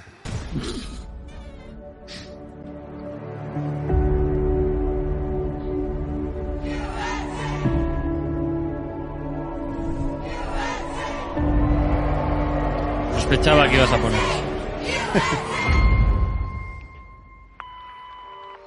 I just wanted to call you. I am very nervous talking to you about it, but I think it would help bring justice to the people who have been affected by USA Gymnastics and their policies. This was the most explosive story in several years, yet it was coming out of a small little newsroom. Larry Nasser had been the team doctor for USA Gymnastics women's program for 29 years when we got these allegations about him. I was like, does he didn't see you? She said, yeah, like he does it to me too. And I said, we need to call the authorities. Steve Penny, he said, no, no, no, USA Gymnastics will take care of calling the police. USA Gymnastics negotiating with Bueno, como habéis podido comprobar eh, o no, ya os lo aviso yo, ya os lo digo yo, este se trata del documental Gimnasta A, el médico depredador, un documental original de Netflix que se ha sido puesto en la plataforma eh, muy recientemente. Y si traigo este documental es porque aquí ya trajo hace no mucho, Egor Yaguno nos habló, nos recomendó el documental sobre, sobre eh, Epstein, ¿cómo era? Epstein. Eh, Harvey Epstein. Eh, no. sí, Harvey Epstein. Epstein era, ¿no? Sí. Sobre ese abusador asqueroso, pues en este caso es una historia que me ha parecido curiosa porque sí que había oído algo que había pasado con el tema de las eh, gimnastas del equipo de la selección norteamericana o de la Federación Norteamericana de Gimnasia Rítmica y este documental ahonda un poco en ello, está dirigido por Bonnie Cohen y John Schenk y habla, como podíamos escuchar en el, en el tráiler, de ese caso de abuso sexual por parte del doctor de la Federación, Larry casos. ¿Eh? Cientos de casos. Sí, sí, el caso de los diferentes abusos, cientos de casos, efectivamente, y todo gracias un poco a la investigación periodística, que es aquí lo que me llama a mí un poco más de este tema, es que gracias a una investigación de un periódico muy pequeñito llamado el Indianapolis Star, eh, que recibió una llamada de una de las víctimas eh, al ver que la federación no hacía nada en respecto a los abusos que el doctor estaba Eh, haciendo con eh, las niñas. Yo, he visto antes eh, eh, recomendado el, el documental en Netflix, eh, eh, probablemente me lo veré en algún momento de esta semana o la, o la próxima, y he pensado que muy probablemente lo ibas a traer tú en este programa o en alguno de los próximos. No estaba seguro si, si lo habías visto ya. Y, y este caso, no solamente por los abusos del, del doctor, que es una barbaridad, sino por la reacción de la federación y cómo le tapan y cómo le protegen y cómo era algo que, que sabían desde hacía años y sin embargo ahí seguía en su puesto y teniendo acceso a, a niñas muy pequeñas, muy manipulables y que sabían perfectamente lo que estaba haciendo. O sea, es un escándalo no solo por, por él, sino por lo que le ha rodeado y, y por cómo le han tapado, ¿no? Efectivamente es eso. O sea, y como el presidente, justo lo veíamos en el trailer, que el presidente de la Federación de Gimnasia Rítmica de, de Estados Unidos de- les dijo a la familia, ya me encargo yo, que vale, llamamos a la policía, y sin embargo mm, dejó ahí parado. Y entonces el delito por el que le acusan a él o a la Federación es por no haber denunciado sabiendo lo que había pasado, no por los hechos, sino porque si tú en- si tú conoces un caso de, de este de este calibre en el estado de, Texas, creo que era o de eh, o de Indiana, el- no creo que es el de Indiana en el que está la, sede de, de la USA Gymnastics, eh, si no denuncias en, determinado tiempo, en 24 o 48 horas, eh, eso es un delito. Entonces, eh, por ahí es por donde intentan pillarlos y, pero bueno, es, es tan grave también como que una, una de las gimnastas, que era después de Simone Biles, la segunda mejor de Estados Unidos, no fue a los Juegos Olímpicos de Río porque, porque ella estaba quejándose de todo esto y para tapar este caso, ¿no? Es algo bastante, bastante grave a nivel deportivo también. Bueno, un escándalo, pero eso sí, os diré que a diferencia del de Jerry Epstein, el, eh, eh, el final no es tan turbio en este caso, así que sí merece, porque si el de Jerry Epstein te quedas con las con esa de decir "Mm, no sea sabes Sí, no has hecho justicia. no has hecho justicia y aquí por lo menos algo parece que y es muy emotivo una parte del final con las gimnastas declarando muchas gimnastas declarando en el juicio frente a su abusador es bastante te toca un poco la a- este documental eh, es un es un documental un poquito eh, como reivindicación del periodismo del bueno, ¿no? De, de- de enseñar que bueno que sí que, Que algo queda. que, ahora- que sí que algo queda no que ahora que sí tenemos Twitter y todo el mundo es periodista y, y saca fotos y, y las noticias están ahí al orden del día pero de vez en cuando hace falta un poquito de este periodismo de vieja escuela de investigación que saca a la luz. Cosas que igual todo el mundo sabe o casi todo el mundo sabe pero que hasta que no se sacan a la luz pues na- nadie hace nada por taparla o sea por pararla. Sí, es muy chulo el proceso ese de, de cómo los periodistas van teniendo información, van recabando datos y cómo van publicando en función de lo que pueden probar, ¿no? Y que eso al final es lo que se basa en investigación periodística de este calibre. Y eso, eso está muy, muy interesante.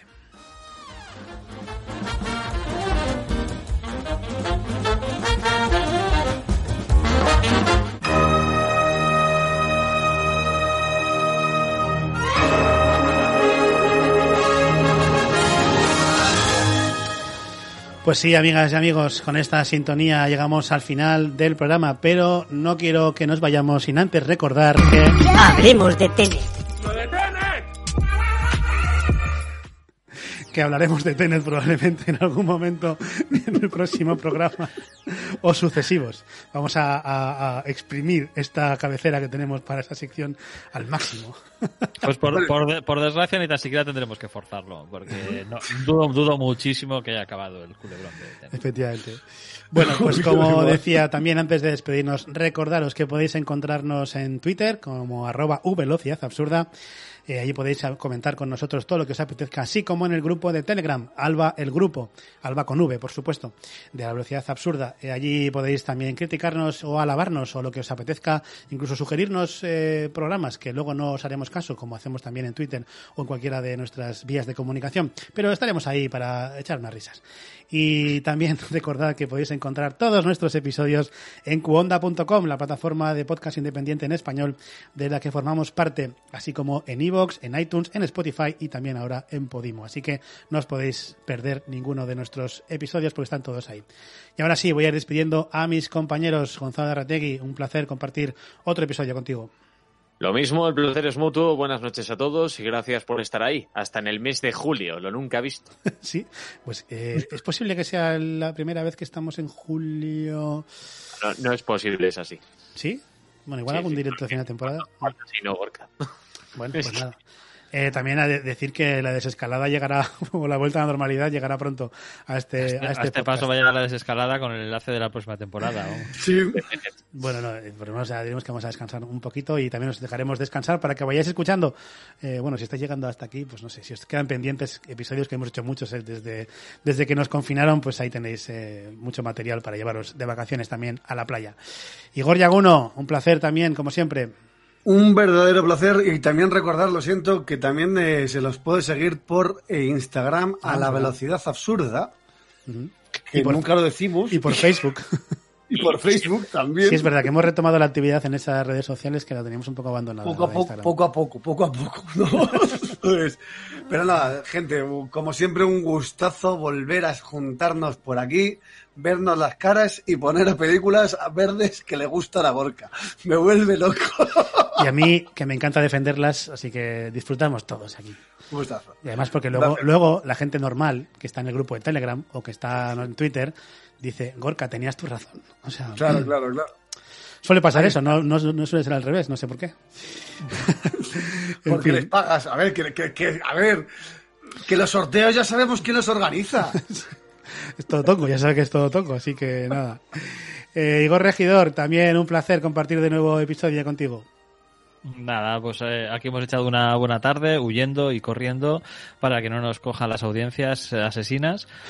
Esperemos que hayáis disfrutado de este episodio, lo que no hemos disfrutado nosotros con la película, pero que por lo menos os hayáis echado unas risas con nosotros. En fin, que nos vamos, que volveremos pronto, que se despide también de vosotros eh, Gorka Artaza, que es un placer también estar aquí con mis compañeros y con todos vosotros que nos escucháis. Y también quiero despedirme, por supuesto, de los espectadores que han estado en directo a través de Twitch, esa gente que está loca porque nos sigue incluso en directo cuando grabamos estos episodios. Así que nada, muchas gracias a todo el mundo por seguir con nosotros y como digo, volveremos pronto, muy pronto, no sabemos cuándo, pero sí sabemos que esto ocurrirá a la velocidad absurda. Bye.